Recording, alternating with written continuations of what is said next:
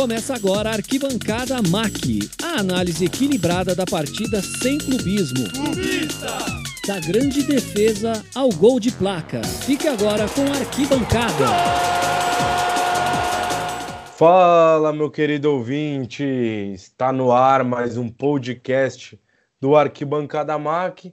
Estamos aqui mais uma vez com mais um convidado muito especial. Acho que vocês conhecem, conhecem muito bem, né? É, seja muito bem-vindo, pode ficar à vontade, é um prazer estar falando com você, Reginaldo Leme. Boa tarde, prazer ser meu falar com vocês aí, com todo mundo que acompanha vocês. Estou aqui para ouvir pergunta e responder. Eu respondo tudo, cara. Tem, respondo tudo. Não, não é nem na, eu ia falando na medida do possível, não é? Eu respondo mesmo. Não tenho, não tenho nada que eu não possa responder, a não ser que eu não saiba, que seja uma coisa muito técnica que eu não saiba, tá? Oh, é assim que a gente gosta. Felipe Zamboni, meu amigo, seja muito bem-vindo. Fala, Caião. Mandar um abraço para todo mundo que está nos ouvindo. Caixa, você sabe que é um prazer sempre estar com vocês. É, hoje é um, um prazer inenarrável, para ser bem sincero. Eu estou muito feliz, para ser muito sincero mesmo. Hoje a gente está aqui com uma referência, com um cara extraordinário, com um cara que é referência no automobilismo do Brasil. Então, assim, é... só tenho a agradecer ao Reginaldo desde já por ter aceito o nosso convite. Tenho certeza que a, nossa conversa vai ser espetacular e estou muito feliz, ansioso para que a gente possa conversar e quanto mais, quanto mais pergunta, quanto mais resposta. E o Reginaldo acabou de falar que responde tudo e ele gosta de pergunta. Nós somos o Zé Perguntinha, a gente adora perguntar, então tá ótimo com a gente aqui. Tá bom. Boa, Felipe. É, e aí, Caixa, meu parceiro? Prazer estar aqui com você de novo. Eu não tenho nem palavras. Quando o Felipe me falou que a gente ia fazer essa entrevista, eu fiquei, sinceramente, sem palavras, porque para mim é algo. É, eu não, é, de verdade, eu não consigo explicar, porque eu sou um fã apaixonado por automobilismo. Tenho meu canal, estou tentando fazer com que o automobilismo volte a ser um esporte gigante no Brasil, porque a gente sabe que perdeu um pouquinho da força por não ter um brasileiro até na Fórmula 1. Eu claro. vejo nessa, nessa visão. E é um prazer estar aqui com, com você, Regi. Vamos lá. Para a gente começar, eu queria que você contasse uma perguntinha básica que eu faço para todos os nossos convidados. Como é que você começou assim no jornalismo? Que que, por que, que você decidiu e o amor pelo automobilismo também? Eu, eu na verdade, eu estava encaminhado para ser um arquiteto, que sempre gostei, de fato, gosto ainda. E quando eu vim para São Paulo, aí eu, cara, eu comecei a pensar em fazer uma faculdade de jornalismo. E assim, meio que muito garoto, meio que assim, ah, vamos lá. E fui para Casper Libre, físico, conforme eu fui fazendo o curso, fui gostando cada vez mais. E dali já saí para trabalhar no Estadão. Foi o meu primeiro emprego. E o Estadão era um jornal que, por exemplo, não, prática, não cobria automobilismo, não é praticamente. E qualquer pessoa que entra, né, os chamados focas do, do jornalismo, tem que fazer de tudo. Então eu fiz muito esportes amadores, tudo, cara, tudo que você imaginar. Fiz golfe, fiz esgrima, fiz tudo que você imaginar. Né? Natação, vôlei, que eu sempre gostei, basquete, que eu sempre gostei. É, a meta era chegar no, no automobilismo, mas era um jornal bem fechado para isso. Aí acabei, claro, cavando uma boquinha no futebol. Naquela época, na, na minha época, minha geração, quem conseguisse uma, uma vaga, porque tinha setorista de clubes grandes. Então, tinha quatro em São Paulo e mais o Santos. Tinha quatro. Perceberam que eu estou falando quatro. Então, existia. A portuguesa era um time grande. Né? Então, tinha. Eram cinco. O de Santos não conta porque era a sucursal de Santos que fazia. Então, tinha esses quatro clubes. Um, São Paulo, era o Paulo de Aquino, era dono de São Paulo. Corinthians, Milton de Oliveira era dono do Corinthians. O Palmeiras, o Tuca Pereira de Queiroz era dono do Palmeiras. É, a portuguesa era João Prado Pacheco, era dono da portuguesa. Então, não tinha vaga, não tinha como. Aí o, o Tuca foi convidado. O Tuca foi o melhor amigo da minha vida. Infelizmente, ele morreu 1998, assim, meio abruptamente. E o Tuca resolveu, de... não é que ele resolveu deixar o Palmeiras, a gente trabalhava no Estadão e existia, eh, não sei se vocês pegaram ainda, um, um, um que a gente chamava de Estadinho, que era o, a, a, a, edição especial do Estado que saía só aos domingos, e era só esporte. Né?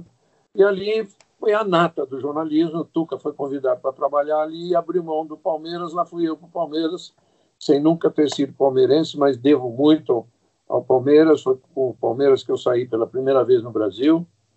Lá eu fiz amizade com o diretor da época, José Jimenez Lopes, é, que por uma grande coincidência tinha sido piloto na época, lá para trás, de Celso Lara, Lara Barberes, numa época em que nem eu seguia as corridas de Interlagos ainda. E, e esse cara acabou se tornando meu padrinho de casamento, de tão chegado que eu fui e trabalhei muito tempo no Palmeiras até cavar uma brechinha assim de fazer uma corrida em Interlagos, uma não Fórmula 1, não existia isso não. Fazer uns 500 quilômetros de Interlagos e lá é, eu, eu escrevi as primeiras linhas de automobilismo no oito linhas exatamente para ser exato no Estadão e assim que eu comecei. Claro que depois é, veio uma chance em 1972, é, eu louco acompanhando tudo de Fórmula 1 em revistas internacionais e é, a quatro rodas e a, e a Auto Esportes nacionais também davam, com algum atraso, mas davam. E, e eu trabalhando no Estadão, eu tinha acesso aos telex que chegavam das, das agências. Então eu lia tudo de automobilismo, mesmo que não fosse escrever sobre aquilo, eu lia tudo. E ali eu montei a possibilidade de fazer Fórmula 1. É, mas, mas não, tinha, não tinha uma bagagem, não tinha um piloto brasileiro que significasse fazer Fórmula 1 de, de 70 em diante, ainda o Emerson estava dando os primeiros passos.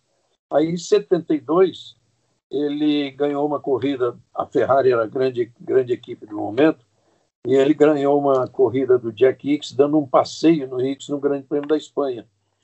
No dia seguinte, eu estava lá com um plano montado no Estadão, apresentei um plano de 20 páginas, é, propondo ir para a Europa para fazer uma cobertura. É, botei um dinheiro lá embaixo, assim, tipo 10 dólares de diária para pagar tudo, hotel, condução, o que fosse, fora as passagens aéreas, né? E aí eles ficaram com aquele plano no, engavetado, gostaram, mas isso era maio. Essa corrida foi no dia 1 de maio. Olha como o 1 de maio tem, já tem importância aí na minha, na minha carreira. E quando foi junho, eles me chamaram, quando, não, quando foi julho, eles me chamaram e falaram assim, olha, eh, tiramos da gaveta seu plano. Já era alguma coisa, né? E começamos a discutir um pouquinho em cima daquilo. Então, em agosto tinha uma corrida, porque no plano eu, eu previa que o Emerson seria campeão mundial. E aquilo era um negócio assim muito nada palpável, né, ainda, né? E quando foi julho, faltavam faltavam duas corridas para o mundial e uma corrida extra em Brands Hatch na Inglaterra, aquela corrida que não era do campeonato. Aí eles me chamaram, analisaram direitinho e falaram: olha, vamos arriscar em você. Você está dizendo que vai ser, vamos ver. E aí eles me mandaram para essa corrida da Inglaterra. Só que enquanto eles autorizavam a corrida ida para a Inglaterra, o Emerson já ganhou a Áustria. Então ele ficou mais próximo do título ainda. Então eu fui para essa corrida na Inglaterra, em Brands Hatch, chamava, chamava-se é, Daily Express Trophy, corria... Cada, cada equipe de Fórmula 1 botava um piloto, na época tinha 14 equipes, eles botavam 14 pilotos e preenchiam o grid com Fórmula 3000. Era uma corrida bacana. E o Emerson ganhou. Mais uma. Mais uma vez ele ganhou. E aí eu já fiquei direto da Inglaterra, mas aí eu fiz uma coisa muito bacana, graças a ele foi possível, porque ele é ele é um cara assim, ele é muito especial. Ele eu sem ele não me conhecia, tá?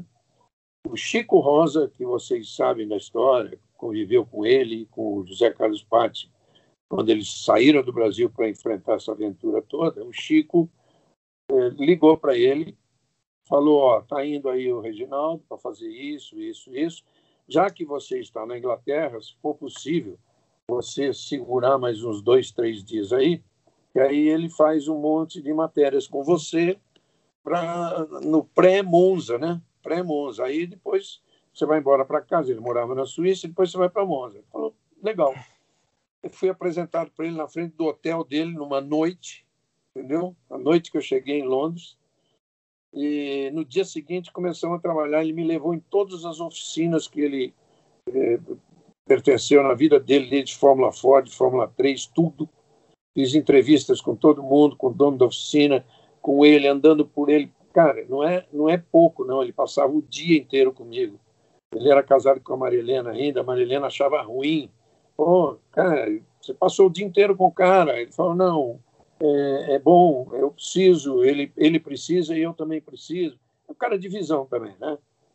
E foi assim que a gente preparou todo o material. Eu fui embora para a Suíça também com ele de lá para Monza. E, enfim, primeira corrida da minha vida foi o título mundial dele. É. Tá vendo? Eu falei que ia encurtar, não encurtei nada.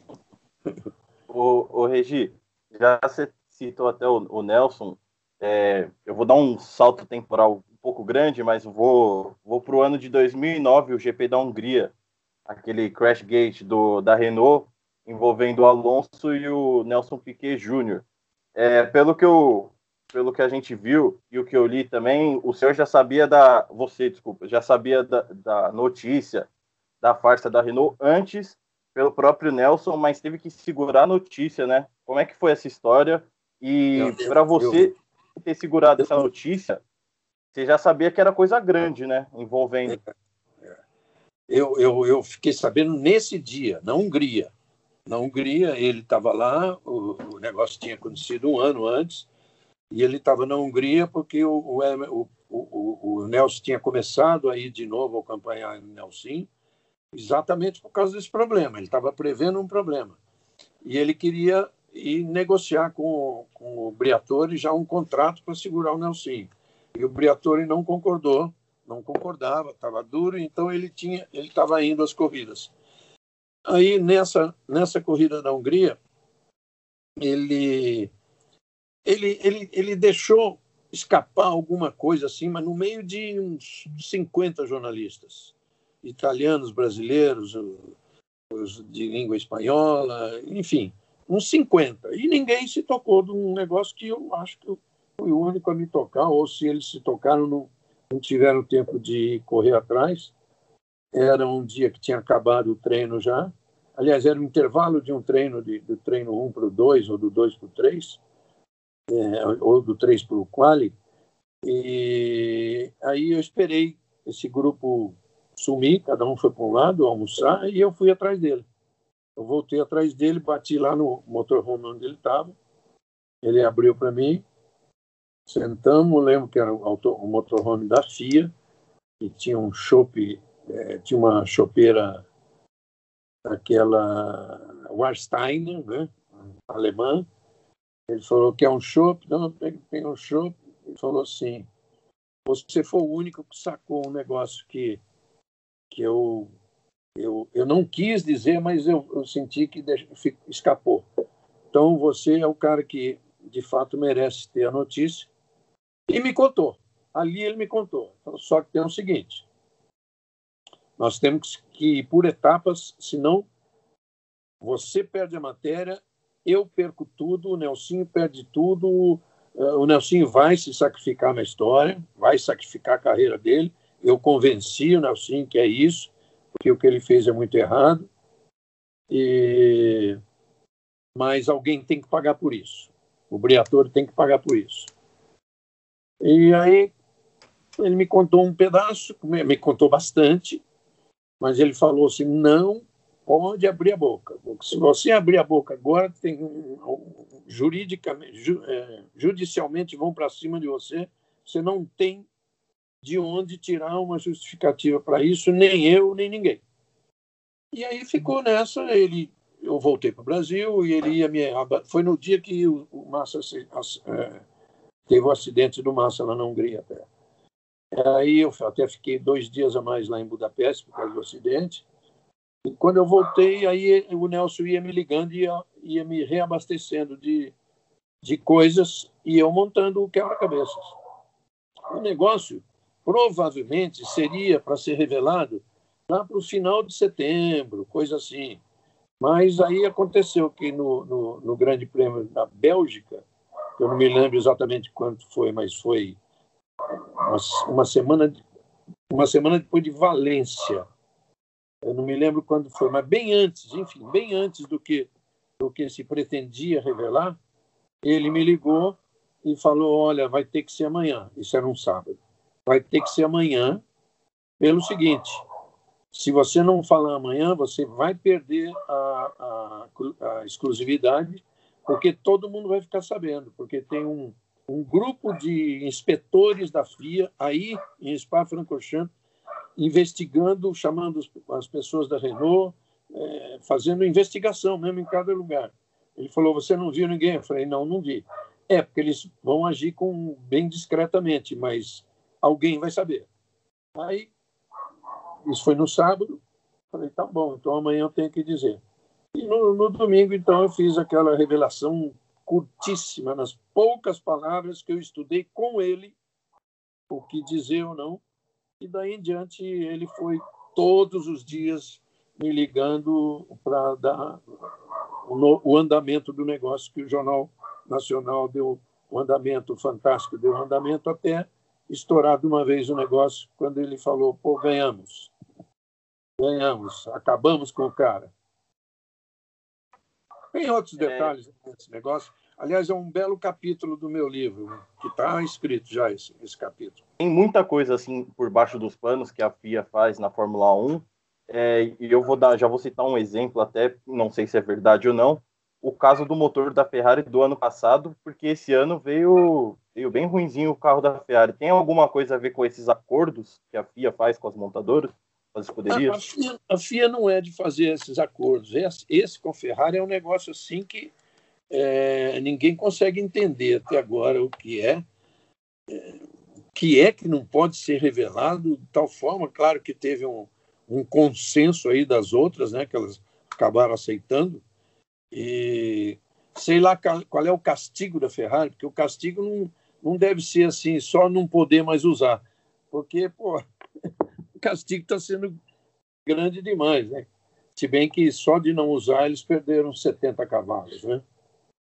Agora, é o tal negócio. O, o que, que eu já vi no passado, por exemplo, uma equipe Tyrrell, longe da importância que tem uma Ferrari. A equipe Tyrrell foi descoberta com umas bolinhas de chumbo no tanque. E o chumbo é, aumentava a octanagem da gasolina. Ela foi excluída do campeonato. Agora, excluir a Ferrari do campeonato, aí é um outro papo, né? Justo no ano do GP 1000 ainda? É, é pois é. Esse é um outro papo. Então, é, a Ferrari algumas vezes, é, é, uma vez pelo menos, com certeza, com o comendador vivo, ele ameaçou deixar a Fórmula 1. Foi um rebuliço danado. Hoje eu vi uma frase interessante num dos comentários do meu Instagram de ontem. O cara falava assim: é, a Fórmula 1 sem a Ferrari é como um cachorro quente sem a salsicha, uma coisa desse tipo. Assim. Com certeza. Antes de fazer a minha, eu tenho duas aí, já pegando o gancho, duas rápidas, tá? Aí eu já faço o que eu tenho que fazer, pegando o gancho já das perguntas do Caixa. Primeiro, a, o seu livro já tem nome e data para lançar ou não?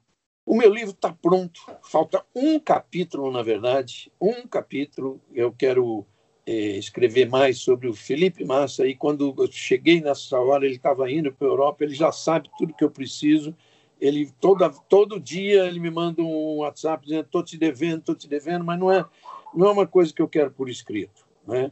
Tem que ser, porque eu vou buscar coisas, coisas que ninguém sabe. Eu quero saber, por exemplo, o momento importante que aconteceu na vida dele em que ele conheceu o Nicolas Todd. Tá? Esse é o ponto. Esse é o ponto da carreira dele.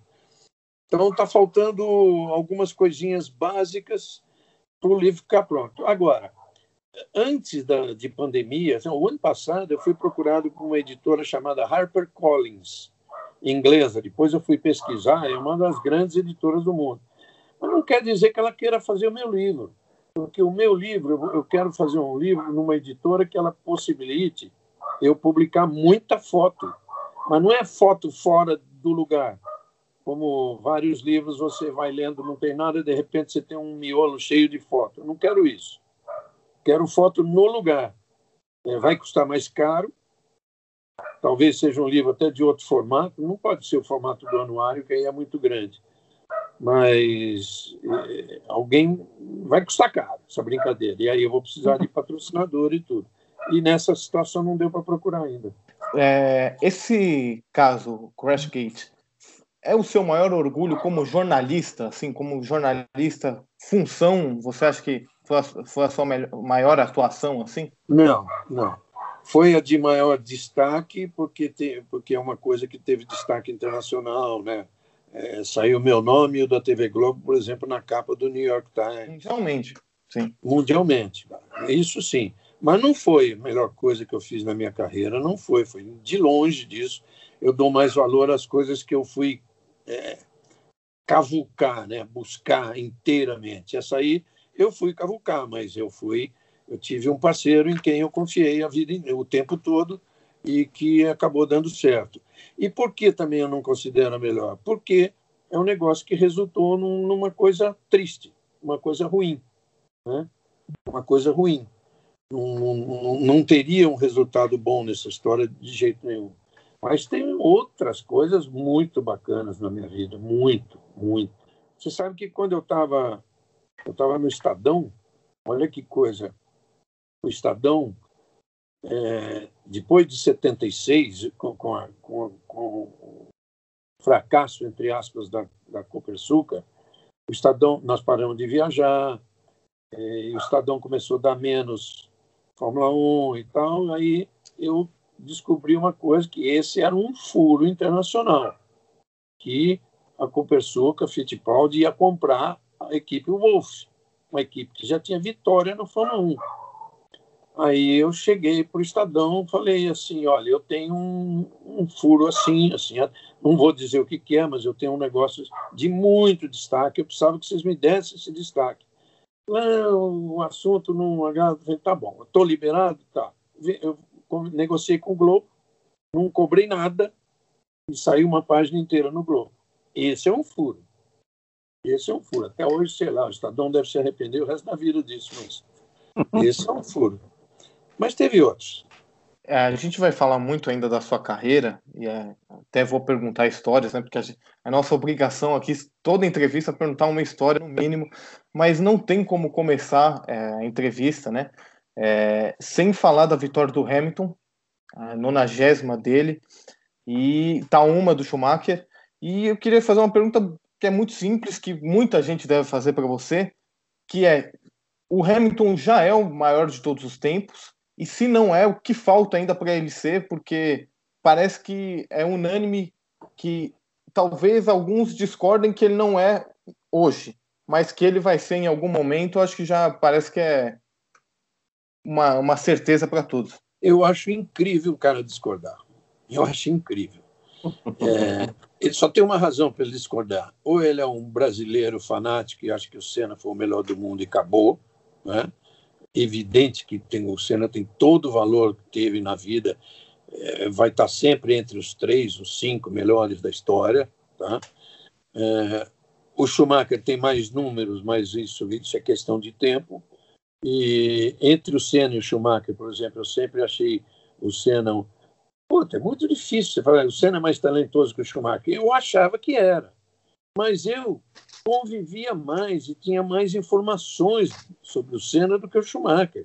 Eu sabia mais a dificuldade. Eu estava jantando com ele num momento em que ele estava numa situação ruim e no outro dia ele reverteu, fez a pole. E nunca aconteceu isso comigo com o Schumacher. Então a tendência é eu achar e acho mesmo que o Senna é um, um, um talento maior que o do Schumacher. Outra coisa, eu me, eu me, eu, eu me sigo muito pelas opiniões do, do Piquet. Me sigo muito, porque o Piquet é muito honesto. Então, um dia, eh, num dos programas que eu fiz com ele, na época da, da, linha de chegada, eu falei para ele quem, quem era o cara mais, é, mais talentoso que ele tinha conhecido na Fórmula 1. Ele falou Senna. Ponto. Simplesmente Senna. Falou assim, de talento natural, Senna. Então, isso é indiscutível. Agora, o Hamilton é um cara que, quando começou a carreira dele, ele começou para ser um coadjuvante do bicampeão mundial, maior piloto do mundo no momento, e que só foi para a McLaren para ser tri naquele ano, e no ano seguinte tetra, e etc, etc. E ele, eu não vou dizer, não é bem massacrou, mas ele, ele, ele acabou que depois de meia dúzia de corridas, estava de igual para igual com, o Alonso, a ponto do Alonso não admitir aquilo. Né? O Alonso tem toda aquela prepotência natural de um cara que a gente gosta dele, é assim, o jeito dele, mas ele tem aquilo.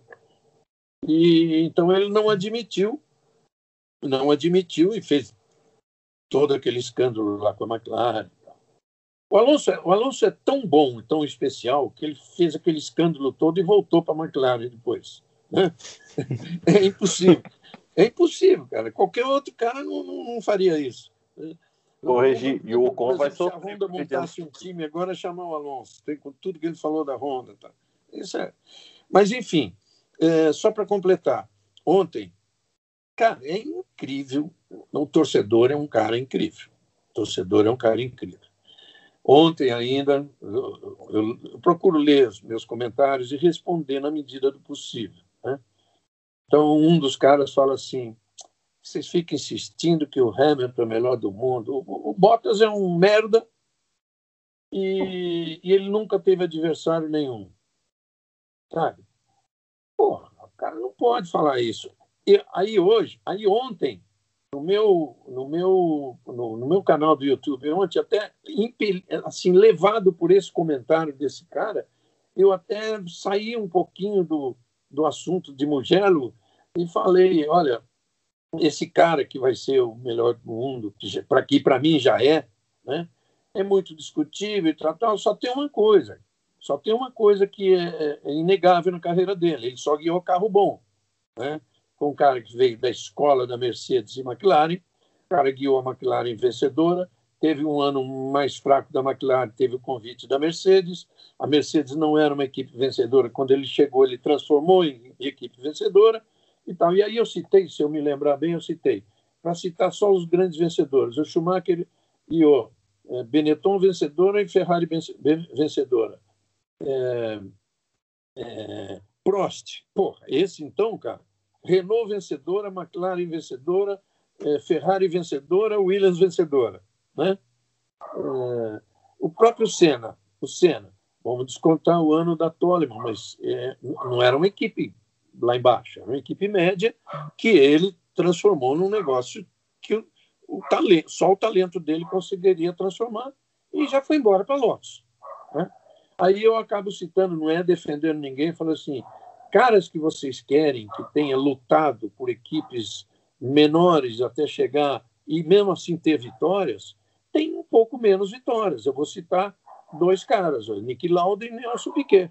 E esses batalharam, né? pegaram carros ali, puta, carro não anda.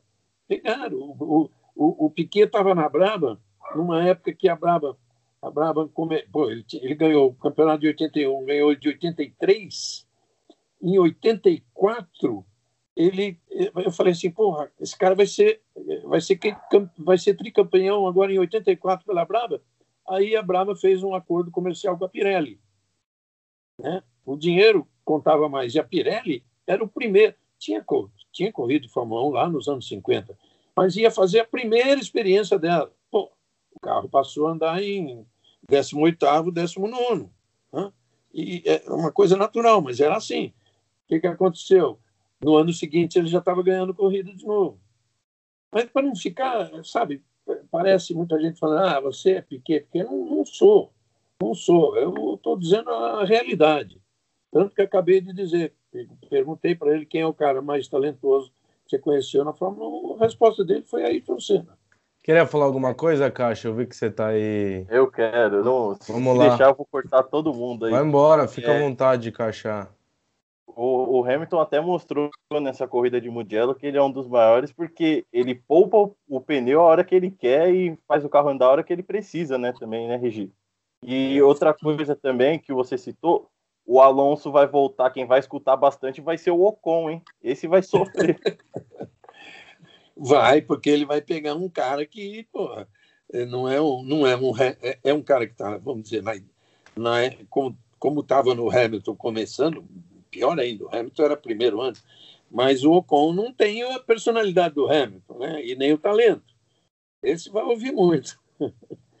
Esse vai ouvir muito. Eu quero ver ele com o Ab- Abtebu lá, na hora que começar, eh, porque eu acho que o, o, o- Alonso vai pegar uma Renault bem. Graças a Deus, a Renault. Eu torço muito pela Renault. E a Renault E a tá- azul, né? é, é. Ah, e azul, porque vai ser Alpine, né? É, ah, é, e azul e amarelo, né? Tem tudo a ver com, a- com as, com as Astúrias lá do, do, do Alonso. Mas ele vai pegar uma equipe em, em boa fase e ele vai transformar a equipe. Pô, se ele ganhar uma corrida o ano que vem, vai ser, cara, eu vou ficar muito feliz. Muito feliz. E olha, todo mundo respeita ele, como o Hamilton respeita ele. Mas sabe quem não respeita ele, por exemplo, é o Vettel. Por que, que não respeita? O Vettel cansou de ouvir o Alonso falar na época que o Vettel disputava título com, com o Hamilton. Ele cansou o Alonso falar assim, cara, o único aí que, que- eu sou na- eu sou meio segundo na frente de todo mundo, menos do Hamilton. Então ele falava, Vettel não pode estar disputando o título com o Hamilton. Isso ele fala, ele não mede o que fala, né? É, você citou o, o Senna na, na última resposta aí. Eu queria te fazer uma pergunta que é uma, uma curiosidade minha, é algo que eu gosto de escutar de pessoas que, que são mais velhas, que viveram bastante essa geração. É, eu queria saber, num Brasil, é, como o futebol é o maior esporte do país, é uma febre. O Senna é um cara que é muito comparado ao Pelé, em questão de idolatria e tudo. E aí eu queria saber o que, que você acha disso e o porquê que você vê que existe essa comparação do Senna com o Pelé num país como o Brasil, que o esporte, o futebol é o esporte tão mais absurdo que os outros. simplesmente porque é o maior elogio que alguém pode fazer a alguma pessoa. né? Eu, um dia desse eu vi num comentário meu, o cara falou, "Ô, você é o Pelé do, do- da televisão, o Pelé do comentário. Eu falei, pelo amor de Deus, cara. Então, é, é muito natural que isso aconteça. E se a gente teve grandes ídolos, e aí teve o Guga no meio dessa história toda, nenhum, nenhum alcançou o, nenhum uma, uma coisa assim internacional, nenhum teve um, um, um alcance mundial como o Pelé, e o único que chegou perto, muito perto, é o Senna. Eu, cara, eu, eu, eu andei muito pelas ruas desse mundo com Ayrton Senna. Não, se, eu, se andar numa rua de Londres não vai acontecer nada, até porque o inglês não é disso. Ele é, vai respeitar a privacidade. Mas se andar como eu andei num parque de diversões do Japão, pô, cara, você não, você não tem ideia do que é o cara tentar andar. Tá? A gente andar 200 metros em uma hora. Não tem como. Então, é, e você sair do autódromo e ver lá fora uma fila, e sair do autódromo, estou dizendo sair do autódromo, o horário que eu saía, que trabalhava sempre até muito tarde, trabalha, saía nove e meia, dez horas da noite, via fila de dois, três quilômetros de fila dos japoneses sentados com garrafa térmica de café, com garrafa de água, travesseiro, porque eles iam dormir lá para tentar entrar no autódromo. Isso, é, isso, era, isso foi cena. Eu queria falar um pouco sobre o futuro eu já eu prometo que eu vou fazer as minhas perguntas de história, mas eu queria falar um pouco sobre o futuro. Duas coisas. A primeira é o futuro dos brasileiros. O Caio estava falando do Senna, a gente já falou do Piquet, do Emerson. É, tem uma molecada boa aí, e você mais do que ninguém pode falar deles, né? Drogovic, Sete Câmara, tem o Pedro Piquet, é, né? O Pietro Fittipaldi é, é neto, né? Salvo engano, é, é, é, O Enzo e o Pietro são netos. São netos, isso. E tem mais um, tem mais, tem mais jovens ainda, né? É, tem o Dudu Barrichello também, o Dudu, tem, né? Tem o Caio Colette, o Dudu tem Barrichello. E agora tem o, o, filho do Emerson, o Emo, que é esse é mais novo de 13 anos, mais novo que os netos. Mas que ele, ele o Emerson mudou dos Estados Unidos para o norte da Itália para acompanhar a carreira do menino no kart ainda. Está tá fazendo alguns testes de Fórmula 4 e ele e, o, o, planejamento ele me falou esses dias é, Agora, por exemplo, vai disputar o Mundial daqui a duas semanas, daqui a duas semanas, não, final de outubro, em Portimão. O, o campeonato que ia ser em Birigui, no Brasil, passou para o Portimão para ficar o ano que vem aqui no Brasil. É, ele vai acompanhar o menino no Mundial, ele, o menino vai fazer mais algumas provas no Mundial de kart, depois faz a Fórmula 4 é, é, mexicana, é uma Fórmula 4 é, importante e porque ele tem lá o, o Carlos Slim, que é um patrocinador deles, e em seguida vem para a Europa. Fórmula 4 Europa. Ele 15 anos, ele está com 13. Ele vai 14, ele vai fazer 15 já na Europa em Fórmula 4. Então, é, material a gente tem. Temos. temos. O que, que dá para falar dessa, desses jovens assim? Dá para apostar em alguém? O que, que, você enxerga desse pessoal? mais futuro em um. É, claro que não dá para dizer que mais futuro em um, menos em outro, mas o que, que é. dá para falar de Fórmula 1, de dá para apostar que esse num futuro vai dar para ter sucesso? Você sabe por que, que não dá para falar? Porque é, vocês sabem bem disso, o automobilismo é um negócio muito ingrato. Muito ingrato. O cara pode estar ali na porta para entrar, como o tal Pietro, como tal o Sete Câmara, e não ter o timing né? Não, ninguém parar. Não, não é parar o cara da o, o cara da, da Haas parar agora. É, seria o caso do Pietro, mas mesmo assim, pô, o que a equipe Haas está, o fundo do poço que ela chegou, né? Seria uma entrada assim que não sei aonde vai levar. É, o sete câmeras tá mais legal, tá, tá Red Bull e AlphaTauri, mas mas tem gente na frente dele. Entendeu? E lá é, ele pode ser melhor do que gente que está teoricamente na frente dele na fila, porque lá quem manda é o Helmut Marko e o cara ele vai pôr quem ele quiser, quem quem tiver dinheiro. Para você que o automobilismo é muito ingrato e que então o cara além de tudo ele tem que estar no, no, no lugar certo e na hora certa para que tudo dê certo, né?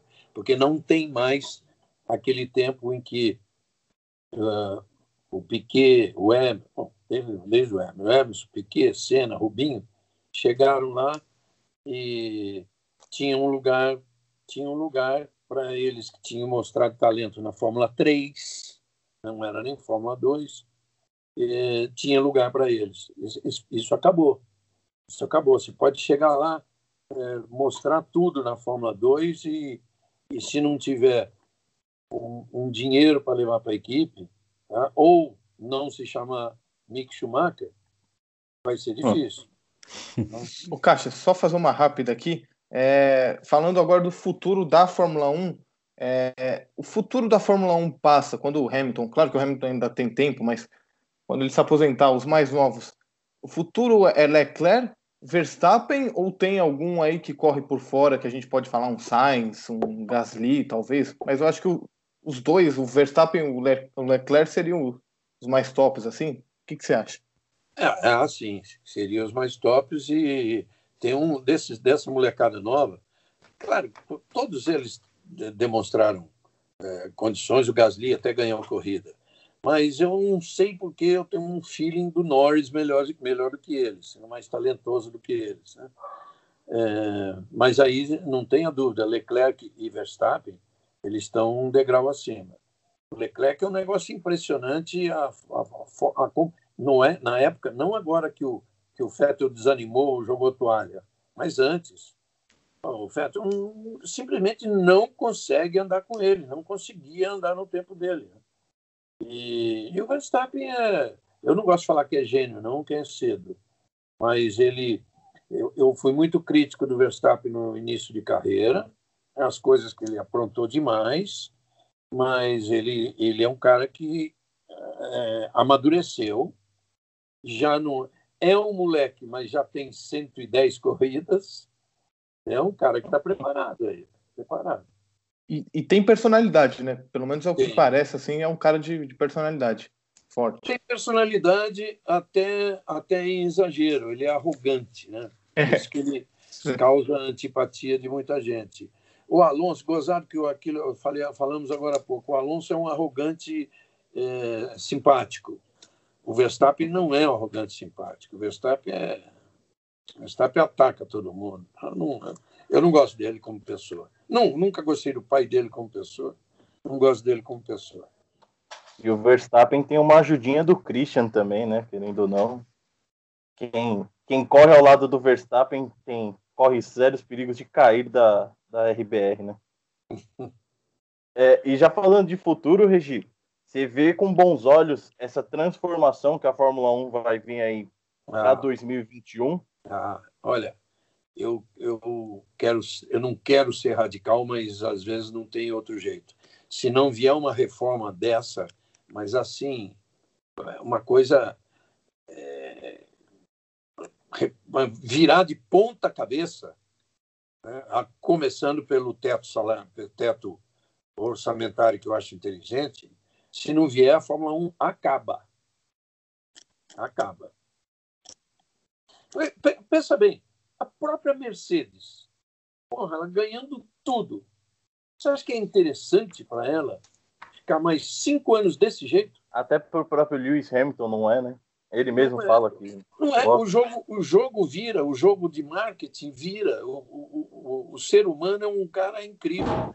É, mas dois anos assim, os caras vão. Vai ser. Vai, a presença da Mercedes vai começar a ser negativa, sabe? E aí, aí sim todo mundo vai falar 100%. Ah, ganha porque não ganha de ninguém. Entendeu? Então essa virada. Você vê é até no. Até no semblante do, dos mecânicos e de toda o, de todo o circo da Fórmula 1, que todo mundo que a gente gosta de falar, quando o Gasly ganhou a corrida, né? Todo mundo ficou feliz da vida porque ninguém mais aguenta ver o Hamilton ganhando. é, e só, só mais uma pergunta. O Caixa, é... rapidinho, como é que foi que você falou outro dia? É, a corrida fica legal quando não tem o Hamilton. É, fica boa quando não tem o Hamilton. E os deuses do asfalto não deixaram o Hamilton empatar com o Schumacher na casa da Ferrari. É. É, mas falando do diretor de prova, eu até gostaria que você, Regi, falasse um pouco para a gente e para quem está nos ouvindo melhor sobre o que um diretor de prova faz, mas eu queria falar também da diferença que o, o é Michael Masi que se fala, o é. diretor de prova, é. a diferença dele para o Charles Whiting, o falecido Charles Whiting, é que muita gente fala que o, o Masi gosta muito de fazer como se fossem corridas americanas, né? Muito, muito safety car na pista. A gente está vendo agora, cinco, se eu não me engano, cinco bandeiras vermelhas em duas corridas. Eu, eu vou dividir em partes. Eu não conheço o Masi. Quando o Charlie morreu, eu já não estava viajando. A gente já não estava fazendo corridas em loco. Não conheço o Masi, não sei o jeitão dele e o Charlie. O Charlie era um cara que eu conheci, Charlie, Charlie, Herbie Blash, etc., de frequentar boteco com eles no Rio de Janeiro, quando é, mecânicos da Brava, né? Então eu tinha esse relacionamento com ele. É, já ouvi falar isso, exatamente isso que você falou, que ele é mais do estilo americano e que quer mais, sempre que pode juntar os carros. Já ouvi isso. só que nas duas ocasiões em que a gente viu, era extremamente necessário bandeira vermelha. Essas duas de Mugello, não tinha jeito. Uma não tinha jeito mesmo, porque foi a segunda, foi ali na frente do box, pedaço para todo lado. A outra é culpa do circuito. Né? Caixa de brita, o cara bateu, não tem como tirar. É... Mugello foi muito elogiado. Eu, nossa, eu, eu, me encantei. eu nunca fui em Mugello. Achei, achei fantástico, fantástico. Ele lá de descida e subida é um, pô, tem é, não vou não vou falar de Oruge, mas tem umas três Orugezinhas, vai, vamos dizer, na pista, né? É, é muito espetacular para quem está guiando, deve ser o máximo. Agora, é a moda antiga, é caixa de brita. E, entendeu? E, é no e, braço também, né? É, e tem que ser caixa de brita e não pode ter aquelas. Porque quando tem asfalto, você tem aquelas. Você tem, aquela, tem que ter aquelas zebras extras, né? Para punir. A gente fala penalizar é errado, é punir. Quando a gente. Para punir o piloto, e aí o, o circuito não dá para correr um motociclismo lá, e lá tem o GP, de, GP da Itália lá. É muito mais importante do que a Fórmula 1 para eles. Né? E você acha que o Mugello continua no calendário ou só foi para cobrir esse ano?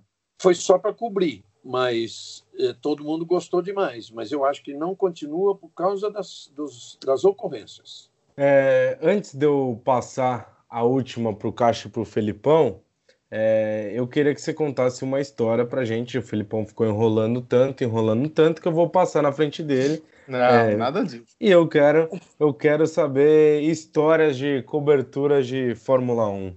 Oh, mas que tipo de história? Ah, pode ser algum perrengue. Perrengue, Ou isso. Ou seja, perrengue isso, o pessoal gosta, né, Felipão? Isso, pode o pessoal um adora um perrengue. Então.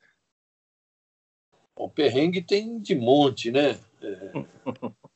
Duro é lembrar, lembrei de um agora, mas é muito antigo. Vocês não tinham nascido. É... 73 é... foi o ano que surgiu o George Scheckter. O Scheckter era um gênio, o Scheckter era um Verstappen. Tá? cara extremamente rápido, todo mundo, todas as equipes atrás dele e tal. Mas, porra, é ele entrar lá, ele aprontava.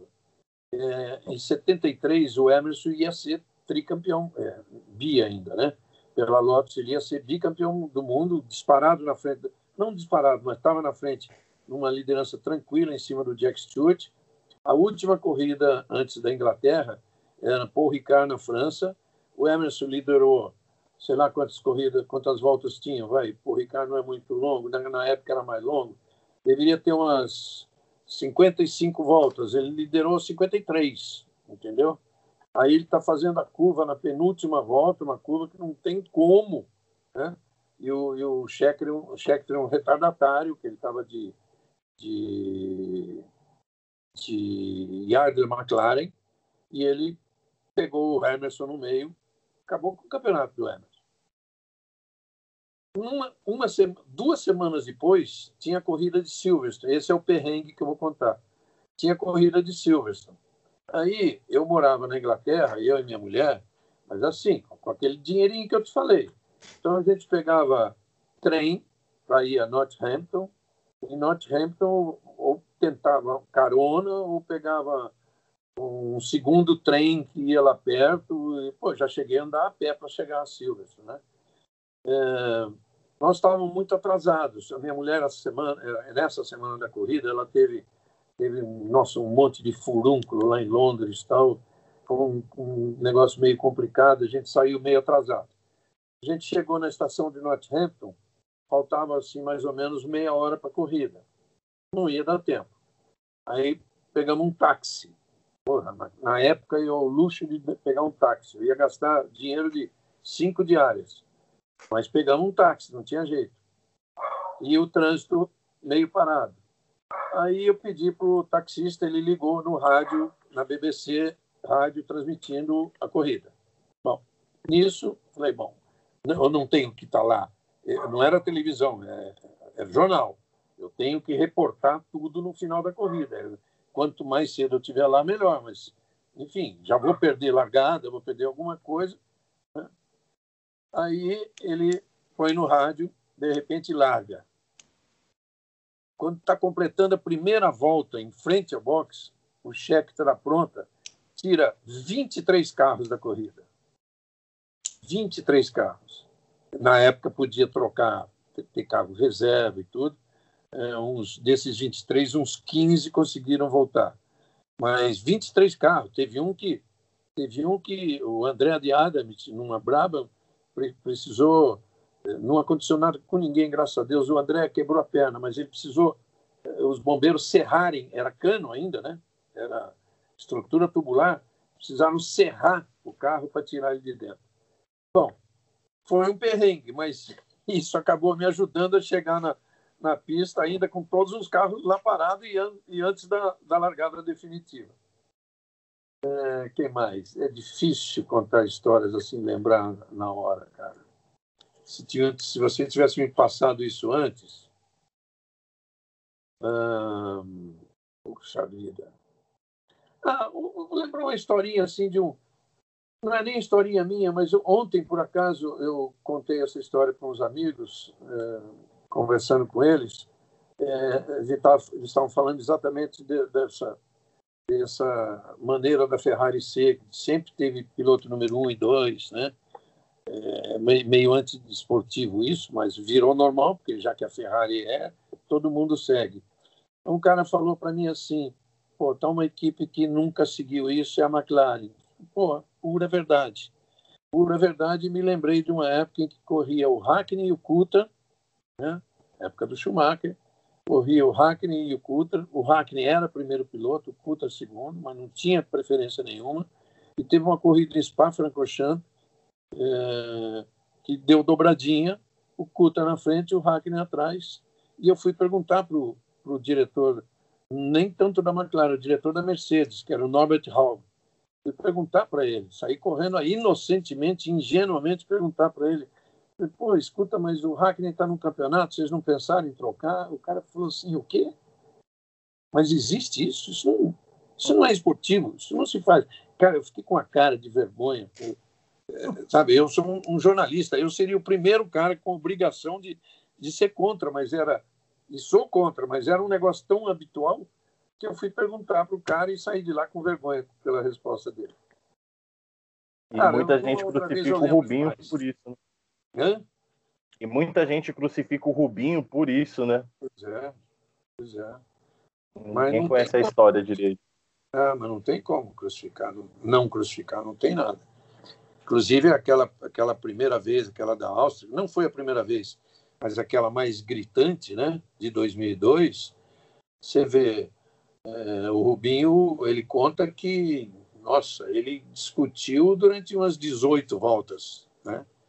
Tanto que ele fez questão de deixar ali naqueles últimos metros e é, ele ficou mal na Ferrari por causa de ter feito aquilo mas ele conseguiu reverter o público inteiro, lembra?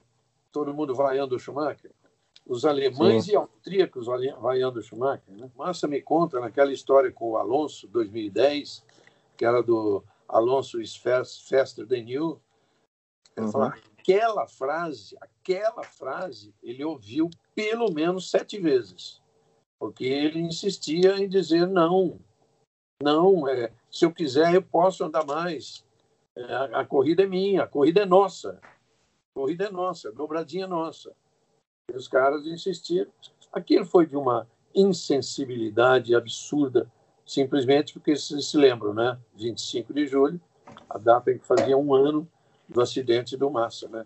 Aquilo, porra, a Ferrari perdeu a chance de ser elogiada no mundo inteiro é, pela força que tinha o Alonso. Vai lá, Felipão, faz a, a última pra gente pôr na lata aí. Não, é, era só completando, acabei falando em cima. Se o Rubinho se arrepende de alguma forma, você que tem uma proximidade com ele, você acha que ele se arrepende ou não?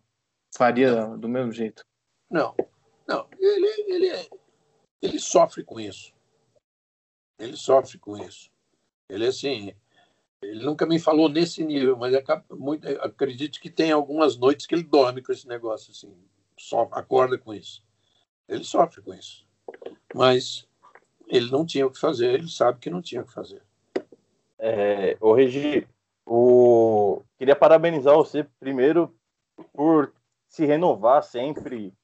A gente, eu acompanho muito o seu canal do YouTube. Para quem não acompanha aí, Automotor com Reginaldo Leme.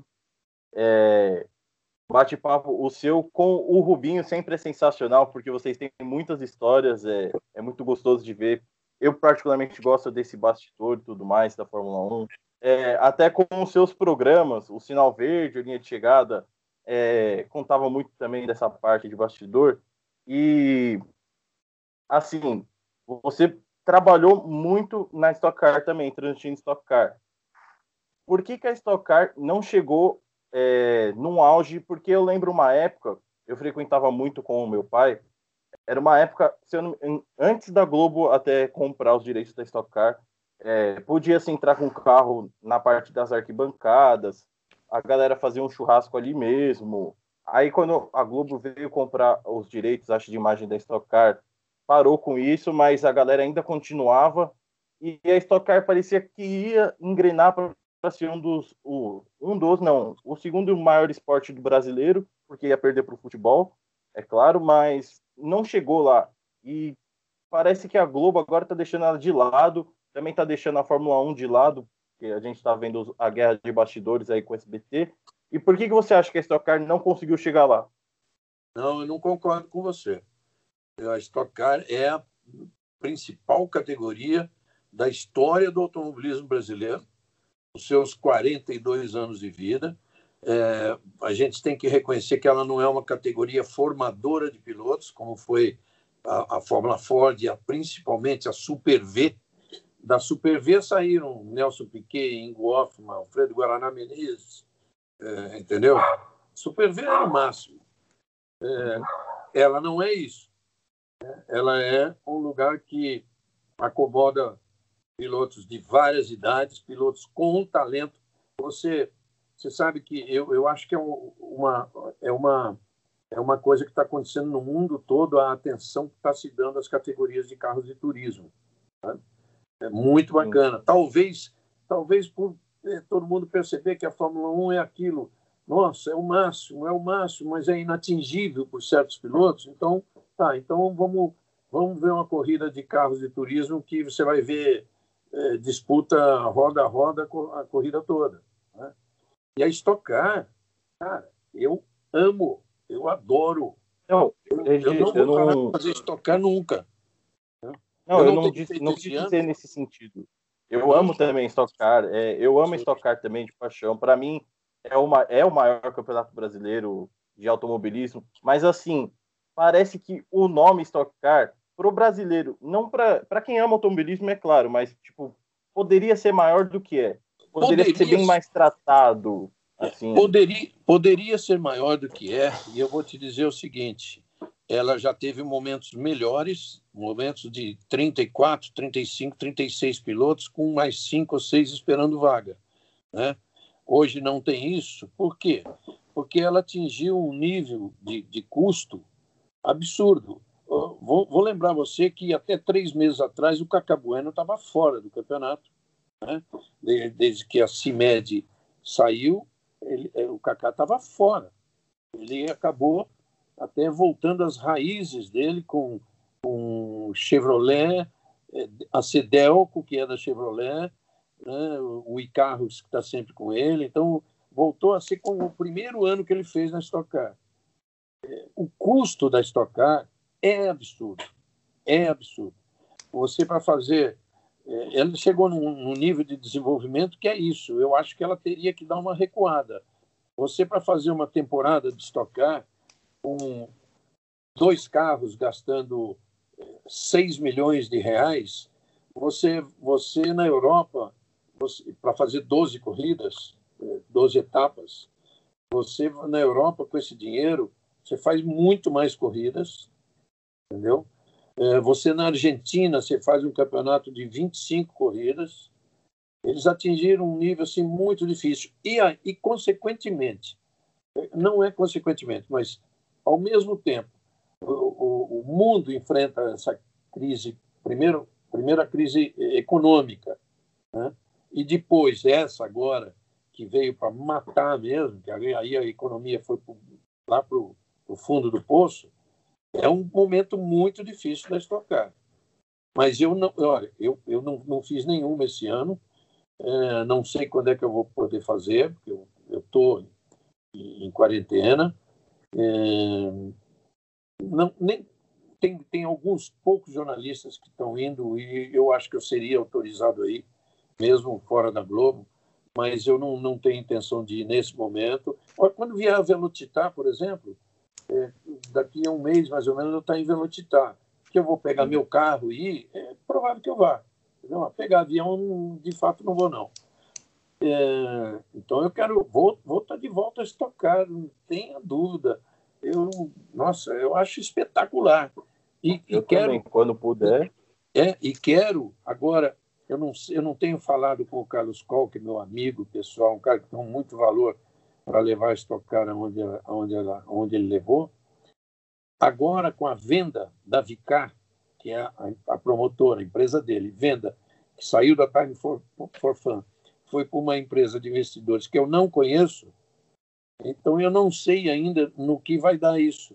Mas no que puder, até participar diretamente, se for o caso, se eu for convidado, se eu tiver essa chance, eu participo para que a Stock Car sofra uma renovação necessária. E Meus amigos, nós torcemos por isso. Exatamente, exatamente. Eu fui muita corrida de Stock Car é, aqui em São Paulo, gostava demais. É, tinha o prazer de andar de motinho com o Guto Negrão pelo autódromo de, de Interlagos, era sensacional. Tem até um quadro aqui, ó, vou até pegar para mostrar para vocês. Dá para ver aí? A luva do Guto? É, assinada. Boa. Aqui, ó. Grande amigo, Guto grande amigo. Bom. Esse aí o Caio sabe que se ele me chamar para casa dele, não fica mais lá, né? É por isso que eu não chamo. é, meus amigos, vamos lá então para a gente ir encerrando por aqui o Na Lata, mas hoje eu quero fazer de uma forma diferente, como sei que o Gabriel Caixa é um grande fã, um cara que tem o canal dele no YouTube também, tentando crescer pra caramba, eu acho que vai ser de uma grande importância para ele. Eu vou abrir, vou deixar ele fazer todo na lata, com quantas ele quiser, do jeito que ele quiser. Então, Caixa, pode ficar à vontade aí. Uh, muito obrigado por essa honra aí, Caio. É, para quem não me segue lá no YouTube, segue lá o Caixa de Marcha. Já vou deixar aqui meu merchan. Registre se você quiser seguir também, né? Se a gente Boa. quiser, é claro. Caixa de Marcha. Fazer... Assim que acabar aqui, Isso. Eu vou, vou comentar em todos os seus vídeos umas 10 vezes, que aí você já vê também tudo direitinho. Porque o canal é pequeno, então pesquisando às vezes você não encontra. Mas vamos pro Na Lata.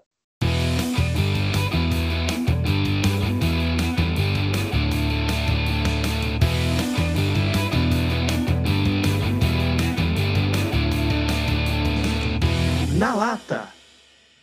Regi, primeiramente, um carro de rua qual o carro de rua que marcou mais época para você? Assim, um histórico que você quer ter na sua garagem e não abre mão de jeito nenhum. Ah, não. Você diz um carro que eu tive condições de ter? Não. Um carro de rua que você gostaria de ter e nunca venderia ele. Corvette. Mas o C2, C3 ou os novos? Não, não antigos. Eu tenho, eu tenho duas aqui. Eu tenho duas miniaturas aqui. O de janela traseira eu, eu, dividida. Eu, eu, eu, eu teria dessa cor, inclusive, esse turquesa aqui. Ó. Sim. É, é, cara, sabe, além do Corvette, você vê, eu sou um, um apaixonado, não pelo Mustang atual, mas a, a, história, né, o que representou o Mustang para nós. Claro que uhum. Ferrari é Ferrari, Lamborghini é Lamborghini, mas eu estou mais longe disso. Essa Mercedes, essa GLR, essa Mercedes que é safety car, fantástica. Fantástica. Vermelha ficou melhor ainda. Aliás, não sei porque não tenho ainda. Ó, oh, já sabe aí, ó. Próxima aquisição do Regi, a Mercedes GLR. Vai ter é, que... e o carro... Eu, eu tô comprando, eu tô jogando na Mega Sena toda semana. esperamos que o senhor ganhe para a gente poder dar uma exclusiva ali depois no de marcha, é, gravar. Fácil, fácil. É, e o carro de pista? Qual foi o carro de pista que você viu que teve mais prazer em ver correr? Não precisa ser o mais rápido, mas o, o que mais arrepiava. E eu acho que é a Lotus Preta do Emerson. Eu acho que é. Aliás, eu não sei como é que eu mostraria, que eu não sei mexer aqui para mostrar, mas eu tenho uma foto dentro dele com ele, ele do lado, me, me, ele de team manager e eu dentro do, do carro. Vocês já viram isso, né?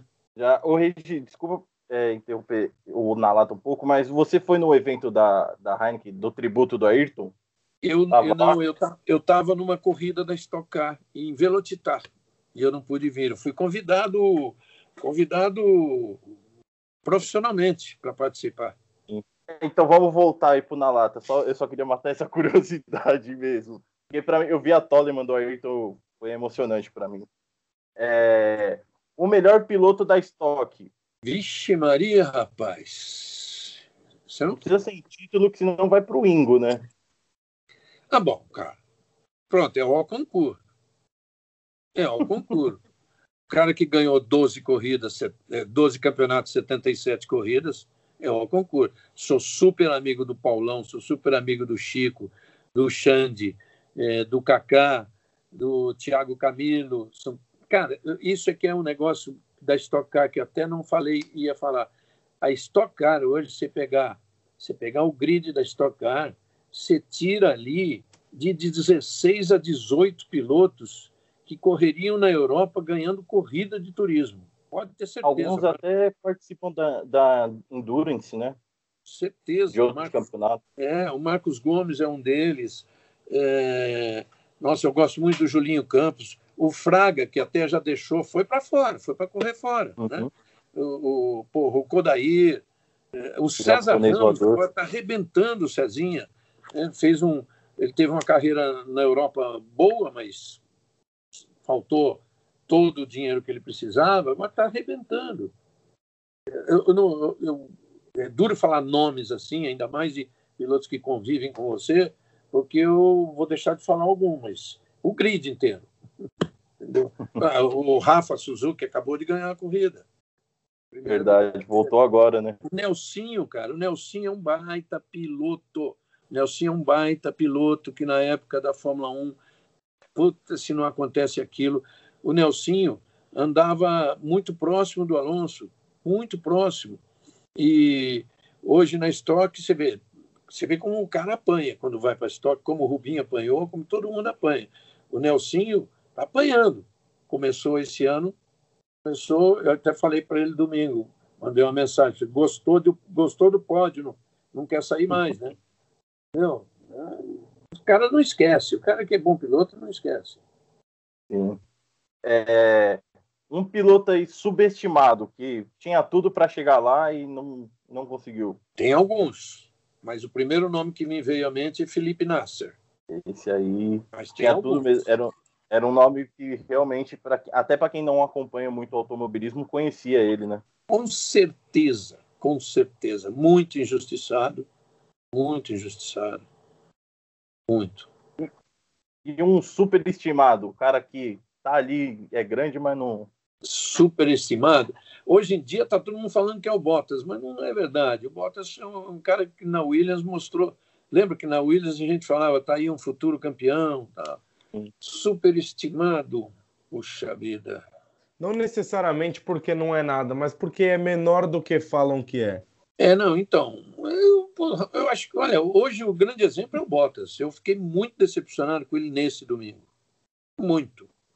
Vem cá, o cara sabendo que, ele sabia que é, em cada largada ele tinha que evitar, ou, ele tinha que evitar e ele conseguiu largar muito bem. Então ele tinha que a primeira vez, que é uma coisa rara, uma em dez vezes ele larga bem, foi aquela. Então na segunda largada o que ele tinha que fazer? Ele sabe.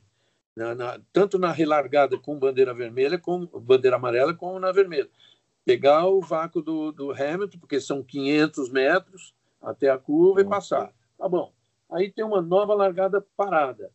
Ele planeja tudo aquilo que era dar o revidar o que o Hamilton fez com ele. Pô, ele não consegue sequer andar, entrar atrás do Hamilton e, e perde a posição para o Ricardo. Então, e ele pediu um, um, E ele tinha pedido, né? É. É, ele tinha pedido um safety car ainda para a é. pista conseguiu. E não aproveitou. Pois é. Hoje esse cara é o grande exemplo disso é o Bottas, sem dúvida nenhuma. É, o Regi, entre aí você escolhe preferir para o jornalismo, uma máquina de escrever a luz de velas ou gravar o vídeo para o YouTube? Eu escrevi a luz de vela. Eu escrevi a luz de vela, um grande prêmio da Holanda que acabou a luz do autódromo, ficamos uns uns 15, 20 jornalistas na sala de imprensa, escreviam umas duas horas a luz de vela. É... Não, claro que gravar o vídeo para o YouTube, né? Você está gravando, você está falando, está comunicando, mas, mas tem seu valor escrever a luz de vela. Sim. É, a melhor relação que você teve com um piloto estrangeiro? Pô, isso não é difícil, quer ver? A melhor que eu tive, cara, eu, nossa, eu tinha relações com a, a Fórmula 1 do passado, permitia, permitia você sentar e tomar uma cerveja com o cara, né?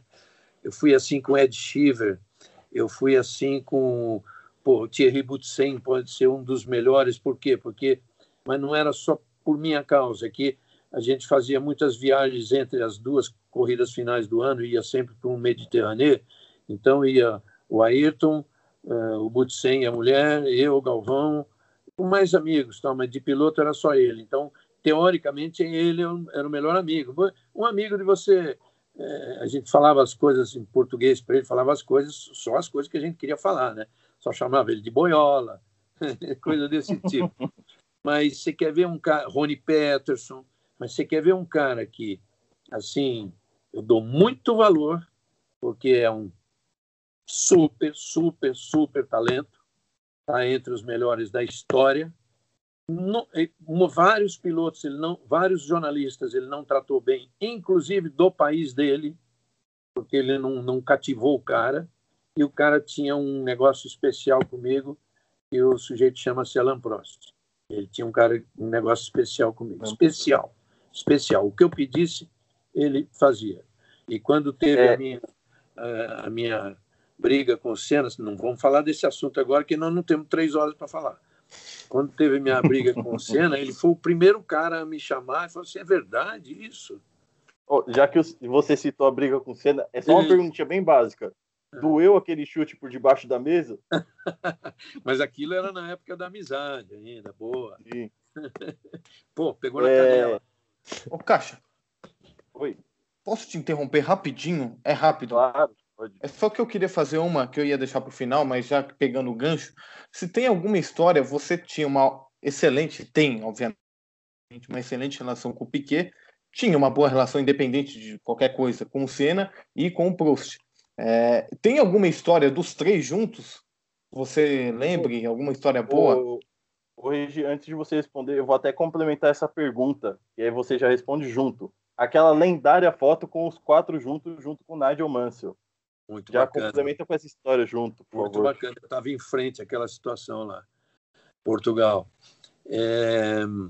Eu tenho assim com o Senna e Piquet no início da rivalidade, início, início de eu fazer aquela entrevista, aquela entrevista que, que depois a, a organização botou aquilo como obrigação dos pilotos, dos três primeiros, ia para uma salinha e é obrigado estar tá lá. E ele ia atender quem? Ia atender as televisões que pagavam por aquilo. Então, a Globo, a TF1 francesa, a RTL alemã, a RAI italiana e uma inglesa. É, ainda era, acho que ainda era BBC. É, e aí atendia nós cinco. Fazia até um sorteio, revezamento. Se eu era primeiro numa corrida, na outra eu passava a ser o quinto e assim por diante. Então, é, antes de acontecer isso, antes disso, quando era meio na marra carregar os pilotos para um lugar, eu tinha um câmera lá em Detroit, é, me esperando num lugar, arrumou uns banquinhos para a gente sentar lá e tal. Ele falou assim: pô, vai buscar Senna e Piquet. Eu falei: caramba, vou buscar Senna e Piquet. Aí conversei com um, tinha, foi pós-corrida. Conversei com um, ele falou: tal, não, vamos marcar tal hora lá e eu, eu, eu, você vem me buscar. E conversei com o outro, ele falou, tá bom, vamos marcar tal hora. Eu falei, olha, em vez de eu vir te buscar, você me encontra lá. né? Porque se eu fosse buscar junto, se eu fosse buscar o Piquet junto com o Senna ou vice-versa, não ia dar certo. Aí foi, aconteceu, tal, é, o Piquet chegou no ponto lá onde tinha que estar e eu vim com o Senna.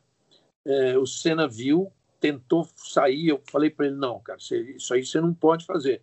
Eu preciso disso, essa entrevista.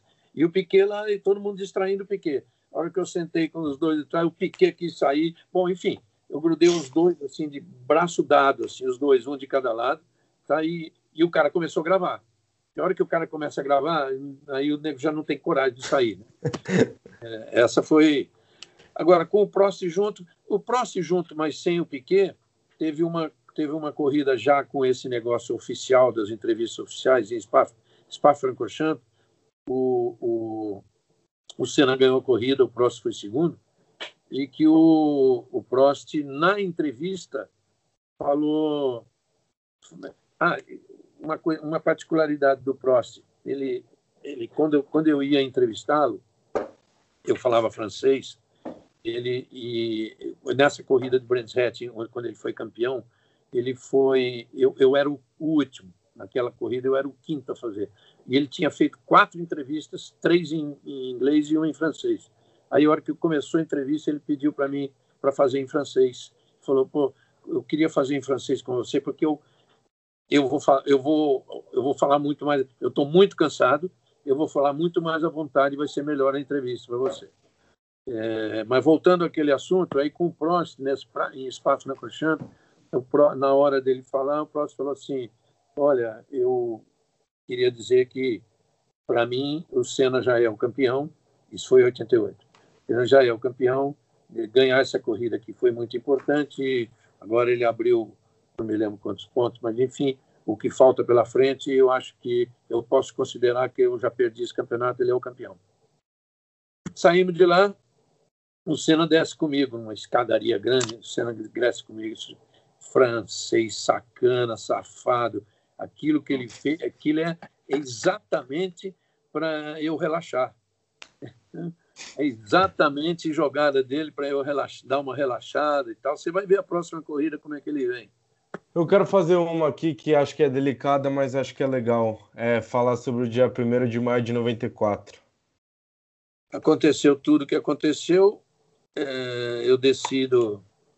Eu fiquei no autódromo, não pude ir embora, porque o Galvão foi pegou uma carona no helicóptero com o Berger, o Braguinha, tal, o Léo Senna já estava lá o, o Bira, que era o sócio, foi junto nesse helicóptero. Eu tive que ficar na cabine do autônomo, porque eu e o técnico de som, a gente ficou meio que com uma central técnica, né, que o Cabrini, é, se vocês se lembram, assim, dos primeiros anos de, de celular brasileiro, né? E o Cabrini foi com o celular e de lá ele ele passava é, tele, ligação telefônica para gente para dar as notícias e e o técnico de som que estava comigo plugava o telefone dele para melhorar a qualidade do som que chegava no Brasil.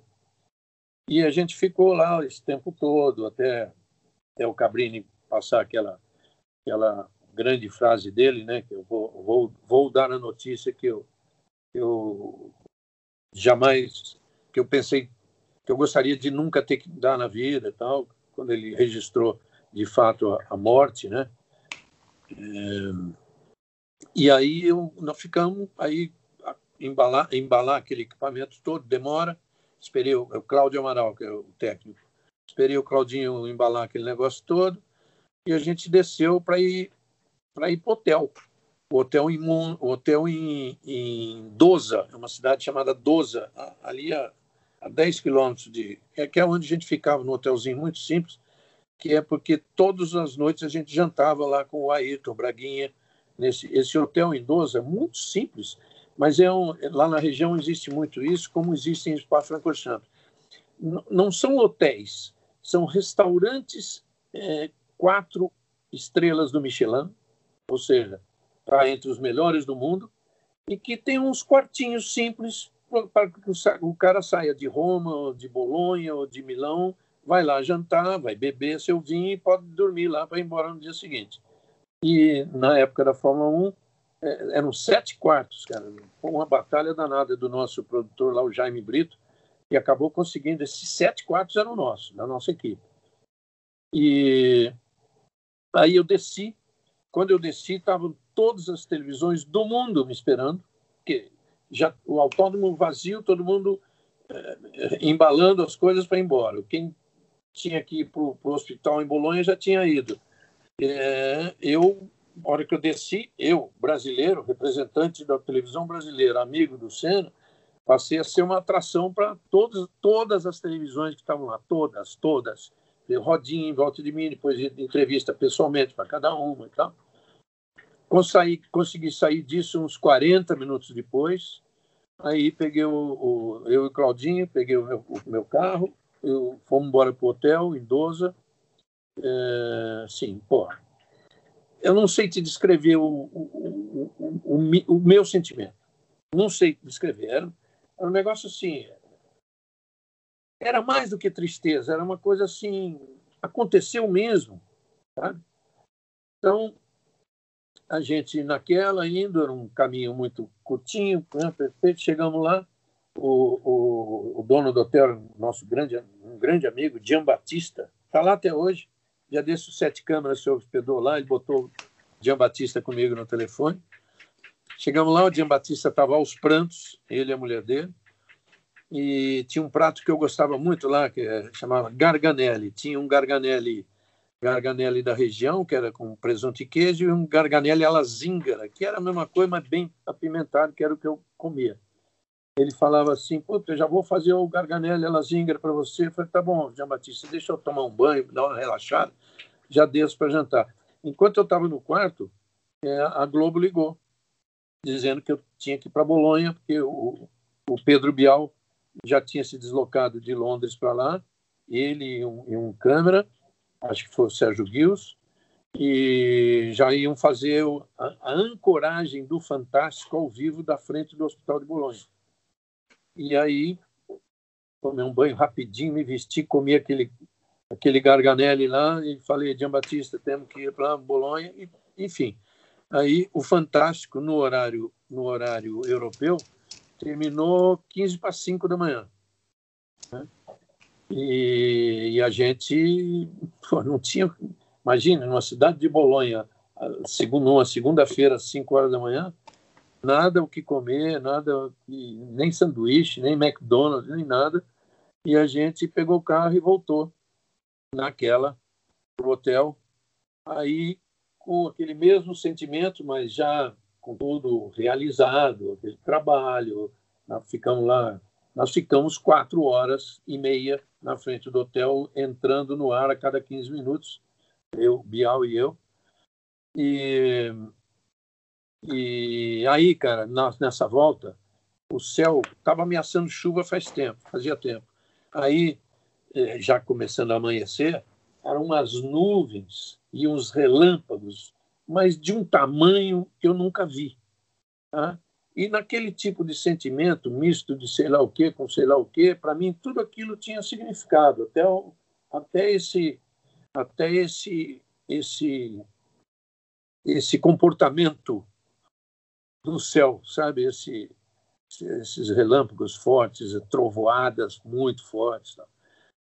Cheguei ao hotel totalmente de manhã, subi para o quarto. É, eu já falei para vocês que os quartos são muito simples. Então, aquela janela, aquela veneziana antiga e velha, é, que se abria ela rangendo toda assim, eu escancarei as venezianas Fiquei olhando ali, porque não, era no meio do nada, né? um campo que tinha lá uns carneiros e umas plantações de alguma coisa. Aí fiquei lá e começou a chover. A chuva foi muito passageira. E aí eu fiquei olhando aquilo ali, cara, uma meia hora. Assim, sem entender. Ela pensava comigo, achei que esse cara fosse imortal. Exatamente esse sentimento uma hora e meia depois, duas horas depois, ou menos que isso, porque eu consegui deitar, tentar adormecer, já passou a equipe da, da Globo no, no, hotel me pegando para ir trabalhar. Aí fomos, fomos lá para Imola, fui lá para Tamburello, entrevistei a italianada toda que estava lá, muita gente lá. Tinha uns, uns velhos italianos, jogadores de bote, estava ali e tal, o assunto era Ayrton Senna, já tinha várias coroas de flores ali na tamburela, no, preso na tela, tal, e de lá para Bolonha. E começou o nosso trabalho em Bolonha lá. Foi mais um dia inteiro, dormi, dormi essa noite no hotel, ali já estava toda a família dele hospedada nesse hotel. E aí, a volta para o Brasil, eu tive uma participação grande, porque a Varig tinha um, um diretor em Paris, era muito amigo, muito amigo. E eu comecei a ligar para ele e falar como é que nós vamos fazer esse negócio aí, né? Porque é, e ele falou que ele já sabia que a família não queria que, enfim, que o caixão viesse no no bagageiro. Esse cara bancou com a alta direção da Varig aquela aquela operação toda ele esvaziou a classe executiva. Quem estava na executiva foi para a primeira classe, sem acesso à executiva. Claro que tinha cortinas, mas sem o acesso. E, os, e a econômica também com cortinas. E botou o, o caixão ali no, na, na classe executiva e manteve só os assentos nossos. Nossos. Nós éramos 18 pessoas. Só nós ali junto. E é assim que a gente veio.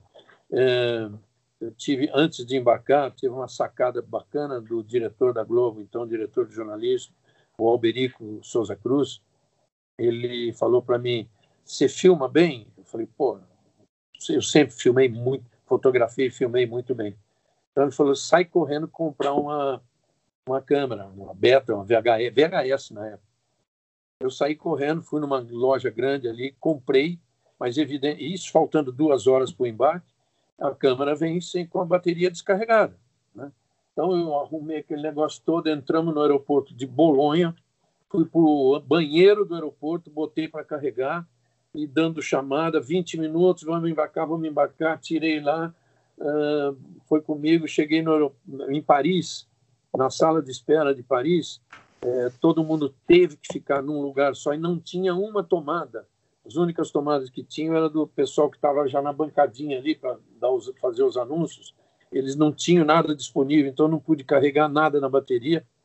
Aí entrei no voo é, e falei, fui lá falar com o comandante.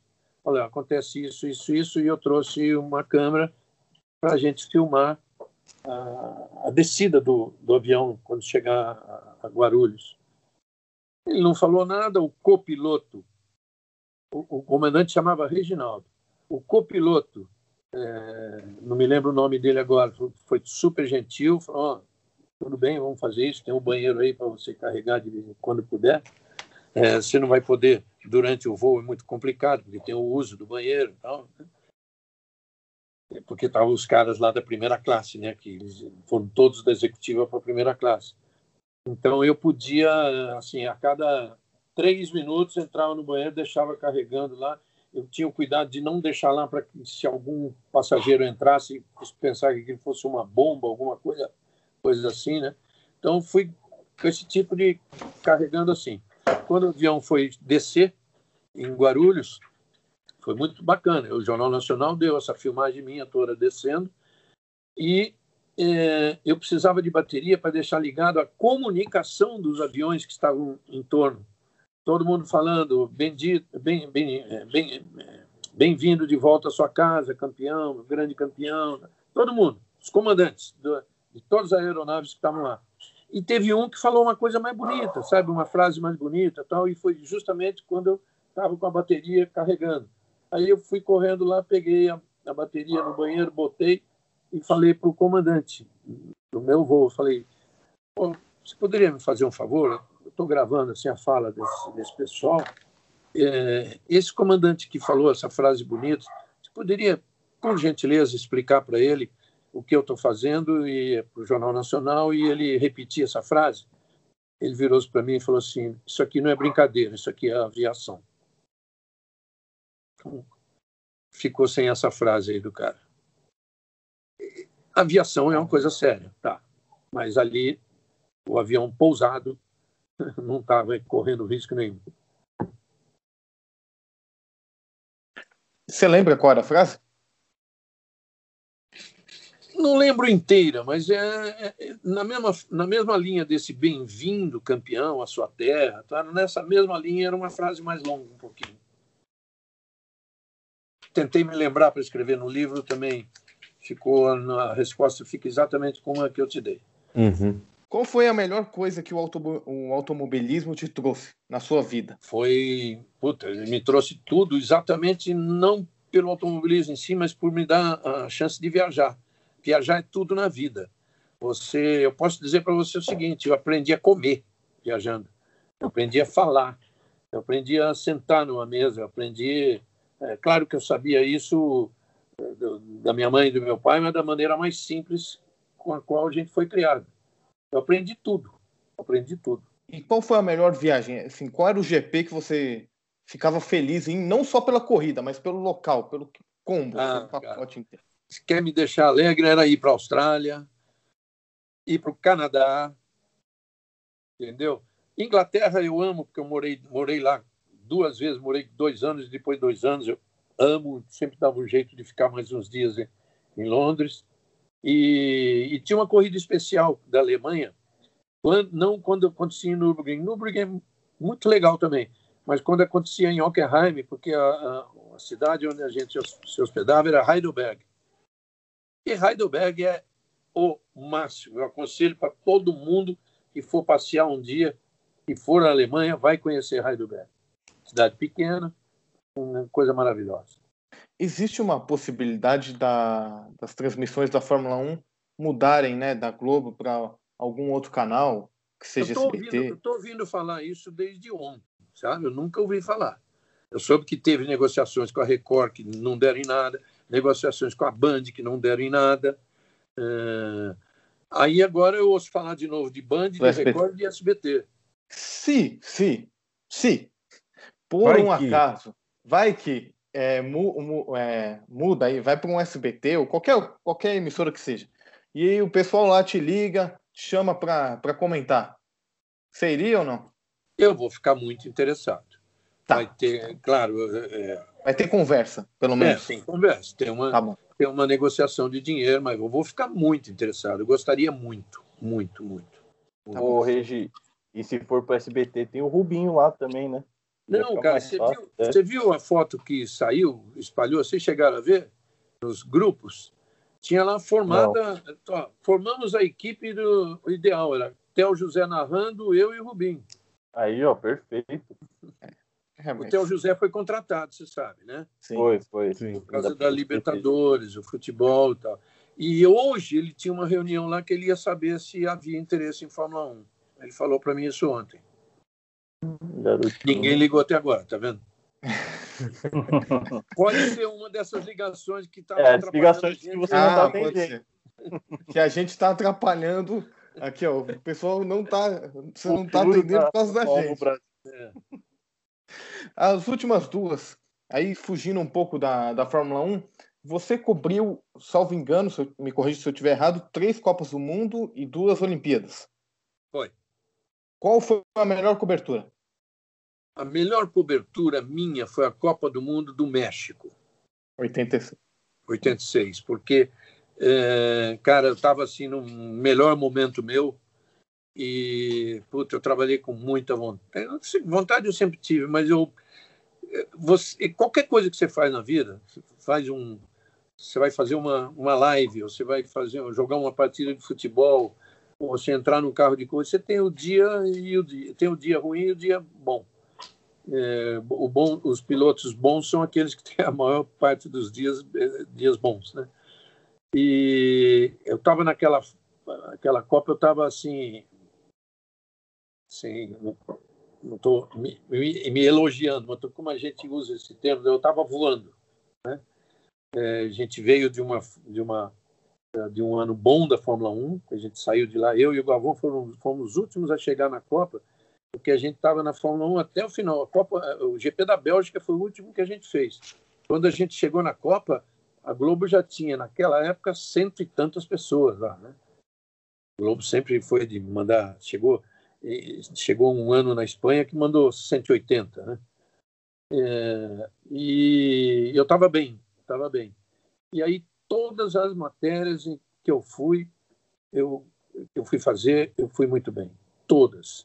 E teve uma em especial, que era a pré-estreia de Argentina e Coreia do Sul, que eu fui na, primeiro no treinamento da Argentina e entrevistei Maradona. Uma foto que eu postei um dia desse até. Estava junto com o cinegrafista que estava comigo, Toninho Marins. Eu postei essa foto, entrevistei o Maradona, uma entrevista bem legal. E fui para o treino da Coreia do Sul. E o treino da Coreia do Sul era, era, era vedado à imprensa, né? só podia a imprensa do país. E aí a gente começou, isso aí, notícia que tinham dado para gente. Aí a gente falou assim, pô, o que não vamos fazer? Vamos tentar entrar disfarçado com uma câmera na mão? Não dá, né? Aí, então, combinei com um repórter deles, que eu tive contato, falei, cara, vamos fazer o seguinte, eu te passo todas a, tudo que eu tiver feito com o Maradona e você me passa tudo que tiver aí dentro, o que acontecer no treino, aí você me passa, a gente faz uma... Isso acontece muito. Né? A gente faz uma troca, cada um vai para sua emissora com os dois lados. Ele falou, tá legal, e foi embora fazer o treino. Aí, tá lá, acontecendo o treino, eu falei pro, pro, pro, pro, cinegrafista, que também era o Toninho Marins, porque as equipes eram mais ou menos fixas. Falei, Toninho, vamos entrar nesse troço aí, não vamos entrar na marra, não, vamos, vamos ver se, se alguém barra a gente. A gente foi. O cara olhou, e o Toninho com a câmera ligada, inclusive, filmando o cara olhando. Então, entrou, não falou nada, a gente sentou na arquibancada. É, e tinha um, um, um, jogador da Coreia do Sul que tinha dois metros e tanto, Kim Kong, Kong qualquer coisa, né? É, e eles estavam hospedados no hotel Holiday Inn lá do aeroporto, com um hotel que de, do ano, a partir do ano seguinte, como eu fui conhecer esse hotel nessa época, a partir do ano seguinte eu sempre me hospedei lá, que é muito legal, do lado do aeroporto, fácil para o autódromo e tal. E, e, e aí estamos no jogo, se preparando para fazer umas materinhas em off. O, o, o, Toninho fez umas imagens minhas lá na arquibancadas e tal. Eu falei, bom, Toninho, agora vamos fazer a, a famosa passagem. Você sabe o que é passagem na TV? É, o stand-up, né? Vamos fazer a, a, famosa passagem. Vamos. Saiu uma falta é, contra o, uma falta do time lá, do titular contra os reservas. Aliás, eles estavam jogando contra um timezinho mexicano lá, sei lá. Aí eu falei, Toninho, então lá, vamos fazer a passagem. Ó, pô, estamos aqui então, não podia entrar, mas nós estamos aqui, era secreto. Tá? Eu virando para trás e, e o negócio acontecendo aqui. E olha, esse time da Coreia do Sul não, não, é tão, não é bobo, não. Tem gente assim, tem fulano, fulano, fulano, tem uns caras aí tá. Você quer ver? Olha, vamos ver uns toques. E o cara bate a foto e mete no ângulo. A hora que eu volto aqui, ele, o Toninho vai para lá e mete a bola no ângulo. Aí, o Toninho, esperto, cinegrafista tem que ser. Ele já sabia que eu ia voltar para ele. Eu voltei para ele e falei: tá vendo? A Argentina que se cuide. Bom, voltamos correndo lá para o IBC, que chama, né? Instituto de Broadcasting, e editamos a matéria, foi para o ar. Tá? Quando, quando terminava tudo, aí o, a gente tinha uma reunião de feedback com o Brasil, né? E todo mundo falando, ah, a matéria tal foi assim, faltou isso, sobrou aquilo, parabéns para eles, parabéns para aquele, papapá, papapá, lá. Eu ouvindo, a gente já ouvindo, já tomando uma cerveja, né? Trabalho encerrado. Aí, no final, o cara falou assim, até um sujeito chamado Pinheirinho, que era um dos chefes de São Paulo, mas que estava no Rio, a central da Copa ou de Olimpíada ia sempre todo mundo para o Rio. Aí ele virou e falou assim, bom, tudo muito bom, tudo isso, algumas coisas que precisam melhorar e tal, mas nós tivemos uma matéria que é o exemplo de cobertura é, até esse momento e espero que aconteçam outras desse tipo, que foi a do Reginaldo, assim, assim, assim, assado. Aquilo, para mim, pô, não tem dinheiro que pague. É, eu, eu, tive que arrumar dinheiro para tomar as cervejas todas que eu tomei naquele dia. Mas foi, foi um negócio muito bacana. Tava, eu tava esquecendo de uma, então vai ser, vai ser duas. Eu tava esquecendo de uma. Você tem vários é, capacetes aí, um mais importante que o outro, um mais significativo que o outro. Mas para você, qual tem um, você tem um maior carinho que te emociona quando você vê assim? Qual que você tem maior, maior carinho aí? Cara, Eu tenho capacete de Senna e de Piquet, eu tenho capacete do, do Schumacher, ele assinando para mim, que se lembra, uma matéria que foi feita pela Marlboro, em Interlagos. Eu tenho capacete do Tony Canaan, que é um cara que eu vi nascer, nascer no automobilismo. Tenho capacete do Cacá Bueno, quando eu levei ele, apresentei ele para a Red Bull. Ele era, era um contrato de 60 mil por ano. É, hoje, hoje, hoje, hoje ele ainda tem um vínculo com a Red Bull, mas quando tinha equipe Red Bull, ele ganhava um milhão e meio por ano, né? de um contrato que começou com 60. Mas tem um, ah, tem o capacete do Felipe Nassi, tem o capacete do Emerson, todos assinados, né?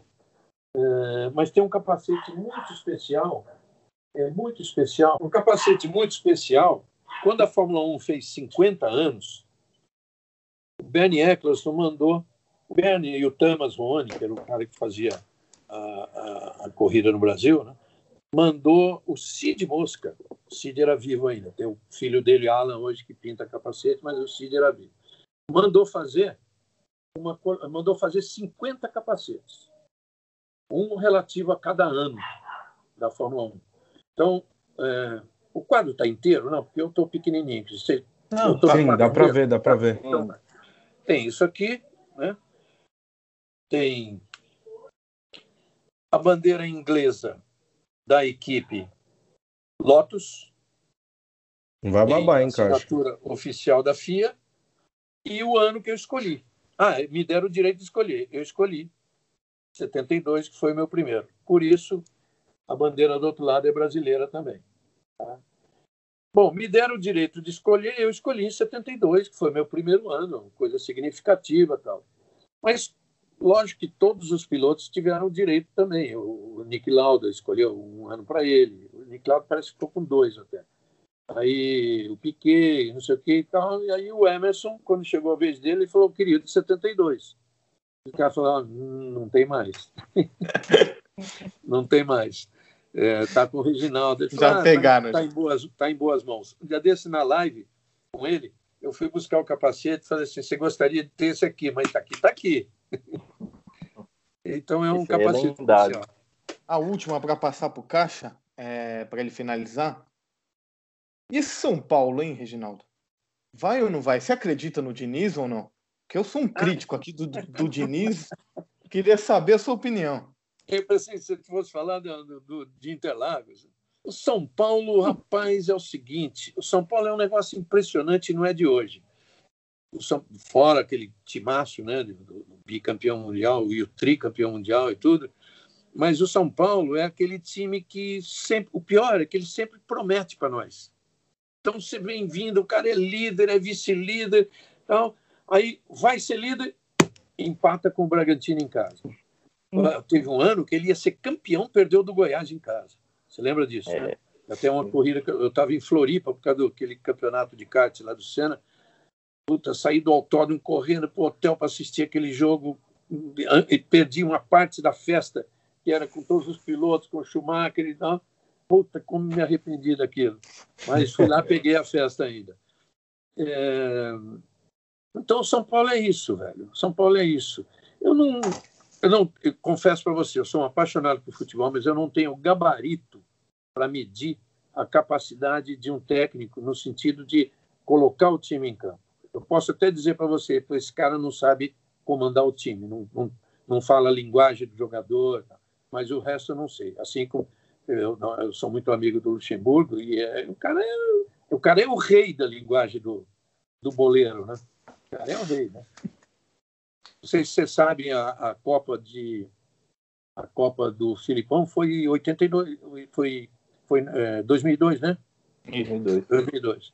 2002 teve uma participação importante de, um, de jornalistas da Globo que não estavam lá. O Telmo Zanini era um cara que ficava aqui no Rio e ele e ele criava criava vídeos, criava tá, com músicas e tudo e mandava para o Filipão exibir para os jogadores, tá? Então esse, esse é um motivador numa Copa do Mundo. Isso vale muito. Isso vale muito. É, então, eu, Mas nós vamos chegar lá. Vamos, vamos. é, Regi, para você ter uma noção da minha sorte, eu sou São Paulino e gosto muito da Ferrari, então não tá dando muito bom não tá ainda. dando muito certo, é. A falta de título não tá, tá grande. Mas me deram a honra de encerrar o podcast de hoje e eu queria encerrar com duas, duas não, três perguntinhas rápidas. É, Regi, uma curva sensual de um autódromo, você vai entre o Ruge, Parabólica, Não, a o Ruge. O o Ruge. O Ruge. de todos é o Ruge, É, do de Cassino de Mônaco. Não. A O Ruge. Tem, tem a curva, a famosa curva 8 de, de- da Turquia, mas a gente foi três vezes lá. O Ruge. O Ruge. Ruge. E no fim de semana aí, de- é que a gente sabe, hoje tá calor pra caramba, mas um fim de semana aí bom para uma Fórmula 1, num- uma temperatura mais amena, uma harmonização boa aí de um vinho com queijo pra assistir uma Fórmula 1. Ah, cara, aí depende do dinheiro que você tem. Se for no, no nosso. No Se eu nosso fosse um nível- regi da vida. Ah, no meu nível, eu vou escolher um vinho. ah, eu, eu, eu, eu cometo uma coisa que às vezes eu pergunto para um grande conhecedor de vinhos: eu estou cometendo uma heresia? Porque eu falo assim, mas depois eu entendo, porque no meu nível, no meu nível, o vinho espanhol e o vinho o vinho e, os do Novo Mundo, né? É, é melhor que o francês, no meu nível. né? O cara que tem dinheiro ele toma um Romanée Conti, melhor vinho do mundo. É, até acho discutir, mas no meu nível, para mim, vinho espanhol onde eu puder tomar e português. tá? mas o espanhol em primeiro lugar. É, comida comida é, é pasta, velho. Eu gosto muito de pasta. É Pasta. pasta. Você pergunta pro Galvão sobre vinho? Tem essa Era eu resenha? queria saber também. Sabe qual é a resposta? Não preciso perguntar. Ele vai falar 40 minutos direto cada vez que a gente se encontrar. Mas olha, o Arnaldo brigavam no ar, né? Até Olha, por eu- eu gosto de vinho, mas o pouco que eu sei de vinho eu aprendi com o Galvão, que sabe muito. Deixa eu Mas falar uma historinha, antes que eu esqueça, né? voltando ao nosso São Paulo, eu- nós temos uma confraria de alguns amigos e que tem muita, praticamente só futebol lá. Inclusive o presidente da Federação Paulista, o, o ex-presidente do Corinthians, que é muito boa gente, o Roberto Andrade, eh, o, Murici, eh, Casa Grande, o Kleber Machado, eu, Beto Saad, ah, tem alguns outros jornalistas, ah, o Mauro Naves, tá? mas tem muito jo- ex-jogador, tá? Então, ex-jogador, cara, é impressionante. Um dia, cara, ah, Regi, faz um discurso aí que você nunca faz. Eu levantei e peguei a mesa assim, eu elegi um time, não tinha 11, tinha 10 jogadores do São Paulo que se botassem em campo, eu falei, se botasse em campo hoje, seriam campeões brasileiros. Porque era o seguinte, velho, lá, lá tem. é, porra, tem dois goleiros, Gilmar e Zete. Oi. Tem Ronaldão, Ronaldão da Ponte Preta, lembra? Tem, é, para mim, o maior zagueiro que o São Paulo já teve, o, a de Campinas também, que veio da Ponte Preta também, o Oscar. Oscar. Tem Hernanes. Tem. Porra, falei maior zagueiro que tem, porque o cara não é só zagueiro, mas tem simplesmente tem. É... Porra, o Uruguai, caramba. Lugano. Hã?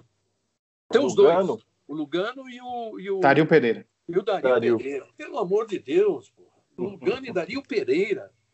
Já desse eu fiz um. eh, numa das reuniões, eu fiz uma foto eu no meio dos dois. Falei assim: ah, meu público é de automobilismo, isso aqui vai dar. Vai dar 5 mil visualizações. Deu 85. 85 mil. É, que mais? É, o- de centroavante tem o. É brincadeira.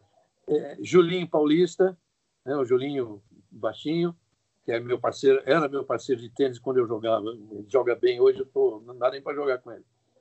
O, o Careca, velho. careca. Olha, tem centroavante igual ele no Brasil hoje? Não tem. Não.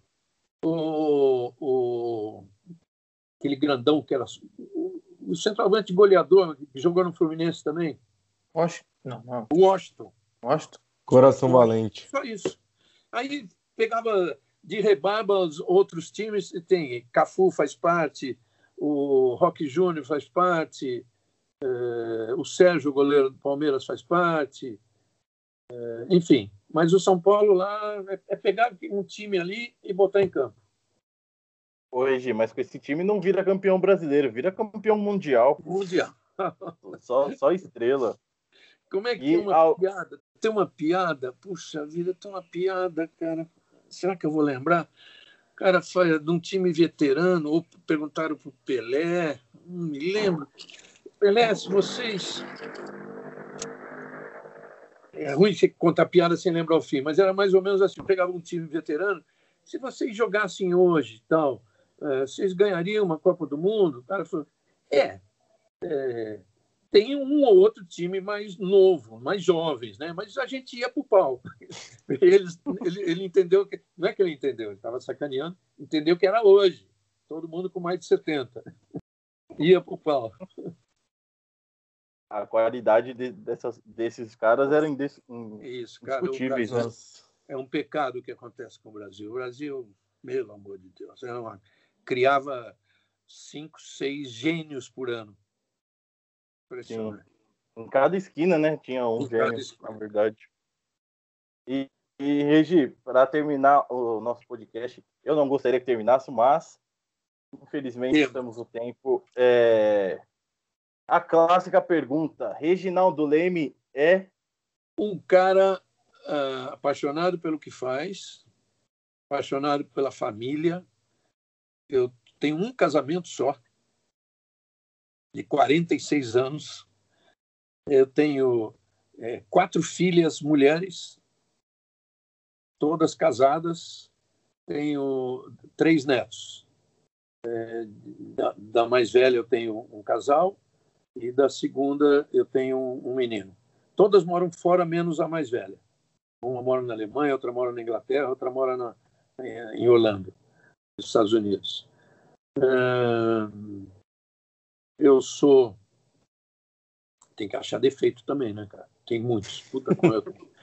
eu sou, eu sou, eu sou absurdamente ansioso, absurdamente ansioso, absurdamente. Isso sempre me atrapalhou muito no trabalho. Assim, um começo de uma transmissão, eu tô tenso. Vou, vou falar de um assunto que eu conheço, eu estou muito tenso. E quando você está tenso, você fala palavras que não vieram não vieram à sua cabeça, alguém pôs na hora. Né? Uh, que mais? Uh, eu tenho uma deficiência que todo, todo meu grande amigo conhece, deficiência de autoconfiança. Né? O, não sei se você leram o livro do Galvão, ele fala muito disso. Os melhores amigos, os melhores profissionais que ele conheceu, tudo, mas uh, um cara da menor confiança em si que eu já vi. É verdade. É verdade. Olha, eu não quero culpar ninguém, muito menos é, um lugar onde eu trabalhei tantos anos, que me deu tanta coisa, tanta coisa. Mas eu, desde que estou fora, o que eu estou fazendo agora, confiança plena, plena, plena. Eu escrevo um negócio hoje sem perguntar para alguém se está certo ou errado. Eu escrevo, vou embora, plena. Entendeu? Mas isso não é não é culpa de ninguém. Isso aí é o seguinte: você trabalha numa empresa como a Globo, como a Band, ou como a SBT, ou como a Record, ou vamos falar de níveis altos como uma BBC, como... você você tem um engessamento ali natural de uma programação. Tá? Então é muito ruim. É, na minha idade, eu que fiz, eu que fiz uma, um, um, um respaldo que eu tenho de vocês todos, de várias gerações é pelo que eu fiz na época em que éramos só eu e Galvão, fazendo tudo. Então, ele falava muito e eu falava muito. Ele falava o tempo todo. É, nunca é igual, porque o narrador vai falar mal, mas eu falava. Hoje eu assisto corridas antigas aí que o Sport TV andou exibindo. Falava, cara, como, como eu tinha espaço para falar tudo isso? Então, uhum. isso é, eu considero, sem, sem modéstia nenhuma, modéstia à parte, eu considero que eu e o Galvão fomos professores de Fórmula 1 do brasileiro. Não tenho a menor dúvida disso. Né? Acho que ninguém é, tem a menor dúvida nem disso. a menor ninguém. dúvida. Porque o, os pilotos que têm o valor dele, o que eles fizeram, Emerson, Piquet, Senna e todos os outros, é, mas é, sem, essa, sem esse interface que éramos nós, o, não chegaria ao povo brasileiro. Então eu tenho o orgulho disso, só que nos esquemas atuais de qualquer emissora, não havia mais espaço para fazer o que eu faço hoje. Termina uma corrida, eu venho aqui, eu, eu, eu rabisco umas coisas para não esquecer de nada, vou gravar. Quando eu vi, eu gravei 11 minutos. Acho até um exagero, acho que 6, 7 está bom. Mas é, domingo passado eu falei, acho que hoje eu consegui fazer menorzinho, 9,5. Entendeu?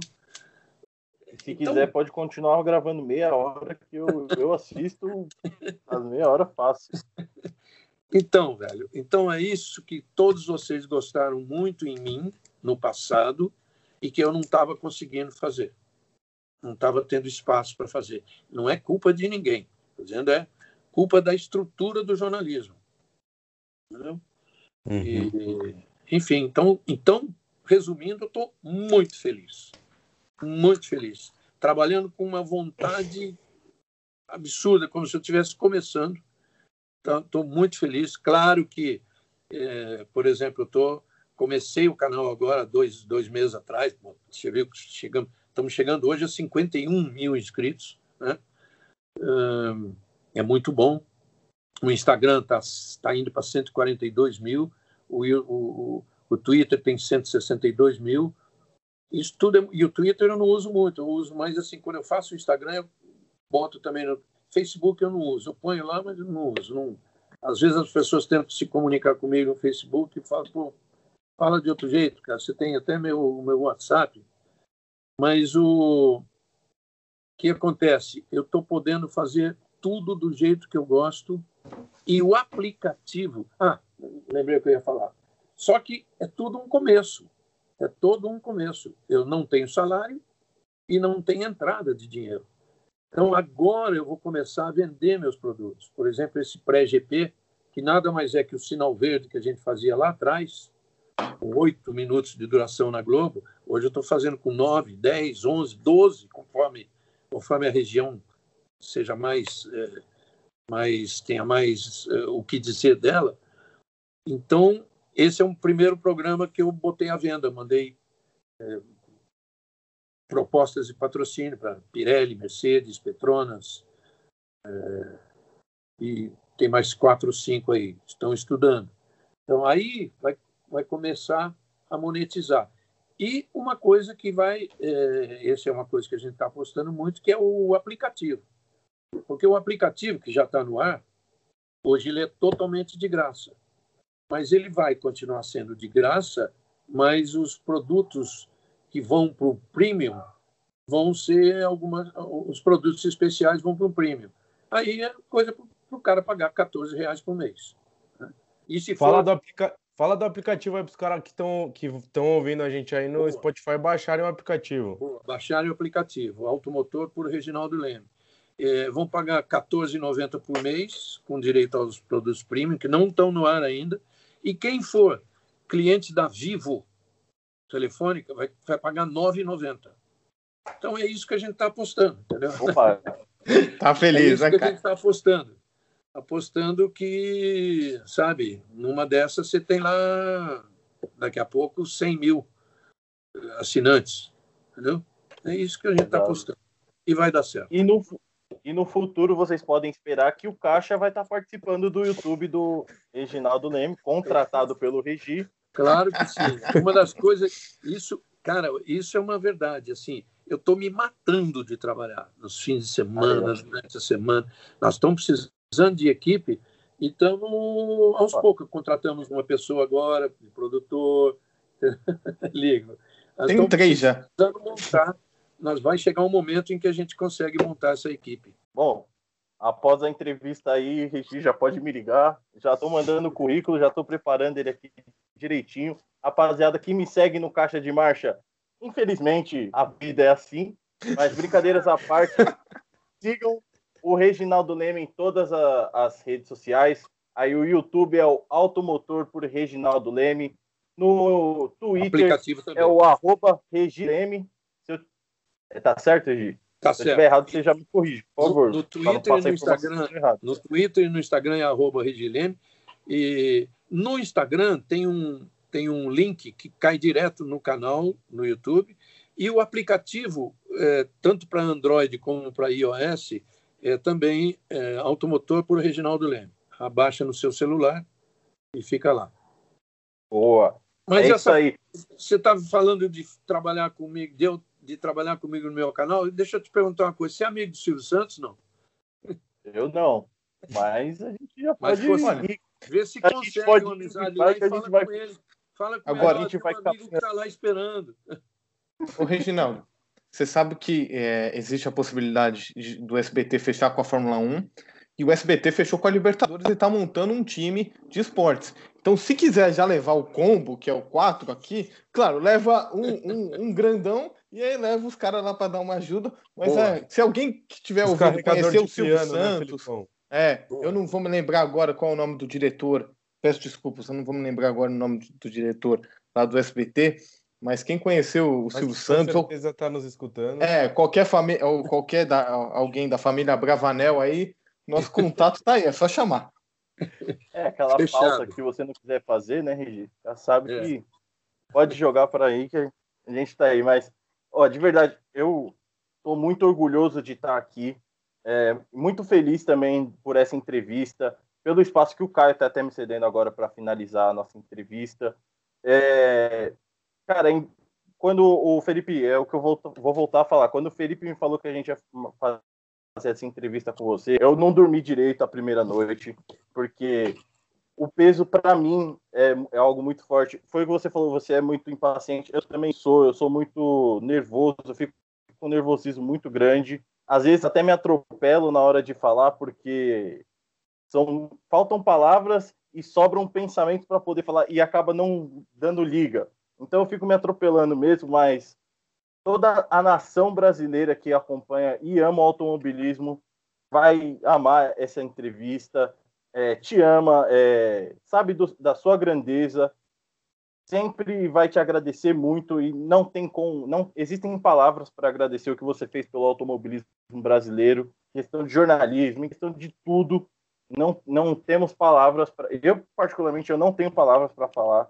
Se não fosse é o que você falou, se não fosse você e o Galvão que foram professores aí do automobilismo, não não estaria aqui falando tudo isso também e não teria o automobilismo brasileiro do tamanho que ele é.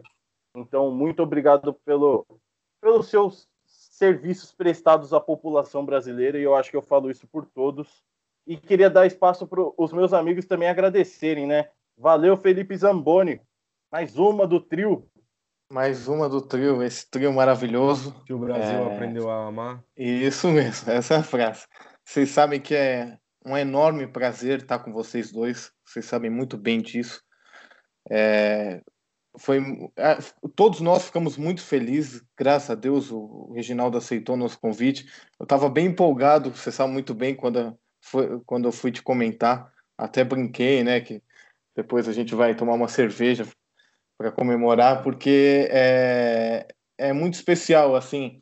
Primeiro de tudo, eu preciso, vou me estender um pouquinho, eu preciso primeiro pedir desculpas ao Reginaldo, porque eu tenho a consciência e peço desculpas, que eu enchi o saco dele, realmente. Foram várias vezes que eu mandei mensagem e, e eu falava, ah, pode ser na outra semana, na outra semana, e, e a gente sabe dessa, eh, da rotina que deve ser louca, com, com tantos compromissos, mas eu queria pedir desculpas por isso, pela encheção de saco, e agradecer de verdade mesmo. É, eu vou até falar uma frase que a gente, eu fiz um podcast com o Caio, que foi muito especial para nós dois, e vou repeti-la aqui, que essa entrevista só tem um único defeito, é que ela acaba, porque senão a gente ficava aqui a noite inteira conversando, E, e, tem live aí, o Reginaldo tem live daqui a pouco, e a gente não pode atrapalhar o, o Rubinho. Mas, e todas as pessoas que o seguem, mas queria de, agradecer de verdade, Reginaldo, de verdade mesmo. É, desde o momento que a gente tá, tentou esse primeiro contato, sempre falando com amigos, eles sempre é, até ficavam surpresos, falando: Meu Deus, mas é um cara muito grande. Eu falava: É, vamos ver se dá, né? Porque é um cara muito grande mesmo.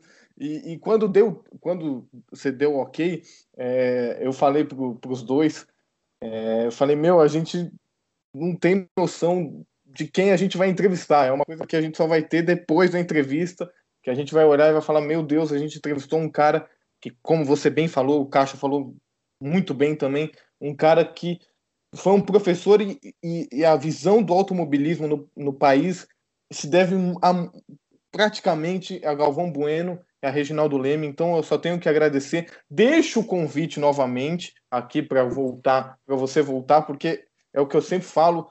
A gente faz as perguntas e não dá nem metade é, para a gente perguntar isso, porque a gente já extrapolou mais o tempo do que eu já tinha combinado com você.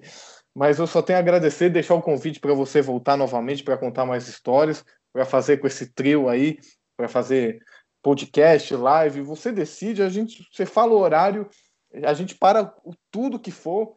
Até estamos parando aqui, literalmente. Pessoal, estamos parando os nossos compromissos aqui do Arquibancada para ter você aqui, porque o que, o que importa é você. Então, muito obrigado, de verdade mesmo. E enfim, eu, eu me perdi um pouco, como o Cássio falou. Imagina, a gente se perde, mas tá, obrigado tá mesmo. Está entendido, eu agradeço. Eu quero essa gravação. Vou é, te mandar. eu submeto ao meu, meus parceiros lá avaliar se eles põem no, no canal. Mas eu quero essa gravação. Até quero com esse final bacana que você falou de mim aí, que é sempre bom guardar, quero mostrar para meus filhos e meus, meus netos. Né? É, Caio, agradeço bastante muito... e aceito, viu? Aceito. Vamos deixar um tempo aí, deixar acalmar um pouquinho a minha vida. Eu não gosto de podcast. Vamos, vamos para live mesmo, que eu não gosto de podcast. Então, fica pré-aceito, tá? Aí, aí já, eu já estava feliz. Agora, então, eu estou mais do que emocionado. É, Caio, de verdade, muito obrigado por essa honra que você está me cedendo aí de finalizar o programa de hoje. É, se despeça aí da gente, que eu tenho mais umas coisas para falar. É, acho que não é, não é muita coisa, não. É, para você, é, era, imagino que seja muito importante. Você é um cara apaixonado por automobilismo, é, um dos maiores ídolos assim no jornalismo seu é o Reginaldo Leme. Então eu achei que seria legal se fazer isso. É, acho que não custa nada, não vai ser abrir mão de um final de, de programa que eu não vou ser mais, não sei o que, ou isso e aquilo. Acho que tem que ser importante para nós três e para quem está com a gente. Então acho que isso foi muito legal. Eu não tenho muito o que falar, até porque não me sobrou muita coisa. É, normalmente eu estou apresentando, então começo falando, e aí agora o Caixa falou coisas que é, eu concordo 100% que até me deixaram emocionado, arrepiado aqui, eu achei sensacional. O Felipão também, quando me contou, fiquei muito feliz. Contei para o meu pai, que é apaixonado por automobilismo, falou: Nossa, como assim, velho? O Reginaldo Leme é muito grande. Ele até teve algumas passagens com você, porque ele trabalhava em um banco que patrocinava Stock Car, então ele encontrou com você algumas vezes. É, não, fiquei muito feliz. É, é, aquelas entrevistas que a gente é muito apaixonado por futebol, a gente fala, pô, os, acho que os caras que, que falam de futebol e que a gente são tão grandes no futebol vai ser muito especial. Mas eu tive sentimentos diferentes, como eu tive numa entrevista que a gente fez com o Paulo Antunes também, que foi sobre o futebol americano, que é outro esporte que a gente gosta muito. Então a gente fica com esse negócio na cabeça, ah não, os caras do futebol são os maiores caras, não sei o quê, e a gente para para conversar mais de duas horas com o Reginaldo Leme, que passou sei lá quantos anos ao lado de Galvão Bueno, ensinando para todo mundo o que era a Fórmula 1, o que era o automobilismo brasileiro. Então é uma coisa fora do comum a gente fica até batendo nessa tecla, a gente com 20 anos nas costas, falando com um cara assim, é, parece que é, é mentira. Então só tenho a agradecer, foi muito especial é, que aconteça novamente e um beijo para todo mundo que nos acompanhou. Boa. Obrigado, gente. Ó, Reginaldo, Obrigado pra todo mundo, Regi, tá? o- só, só para finalizar, é, queria agradecer mais uma vez. E sei que palavras aí não vão dizer, mas eu sei lá, cara. É, obrigado por você ser você, ainda mais agora com essa entrevista, te conhecendo de verdade, batendo um papo mesmo. A gente vê que não é à toa tudo que você conquistou e ainda tem para conquistar aí na sua carreira. Não é à toa que você está aí sendo. Você é um dos maiores jornalistas e é o maior jornalista automobilismo, automobilístico do Brasil. Então, cara, muito obrigado mesmo. Queria agradecer ao Caio, ao Felipe Zamboni, a todos que estão nos ouvindo, com a sonoplastia do Gui Cunha. Mandar um abraço aí para todo mundo e até a próxima. Valeu, rapaziada. Obrigado, obrigado. Um abraço.